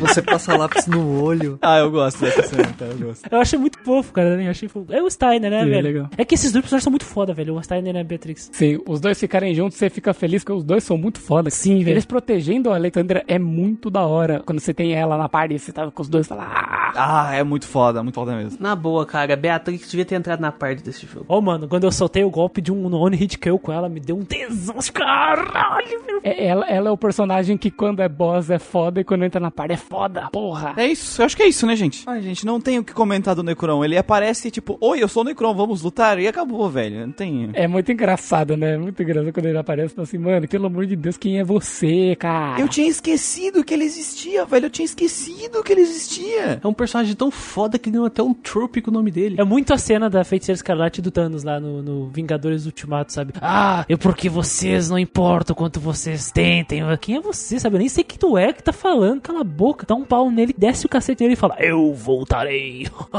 Mano. Nossa. mano. Na verdade, se eu não me engano, o, o nome original do Necron, ele é alguma coisa das trevas. Ele é a morte, não é? Ele não é a morte? Não, é que o nome é que tem a- o Cloud of Darkness, né? O nome original dele em japonês significa alguma coisa de, do, do que veio das trevas, sabe? É uma homenagem ao Cloud of Darkness, que é o final boss do Final Fantasy III, que também surge do nada. Ou seja, até o Necron é um fanservice. O Necron é um fanservice? Necron. Mas ele consegue ser tão escroto que ele consegue ser pior que a Cloud of Darkness do Final Fantasy III. Tá escrito aqui, ó. Eien no Yami. Necron, né?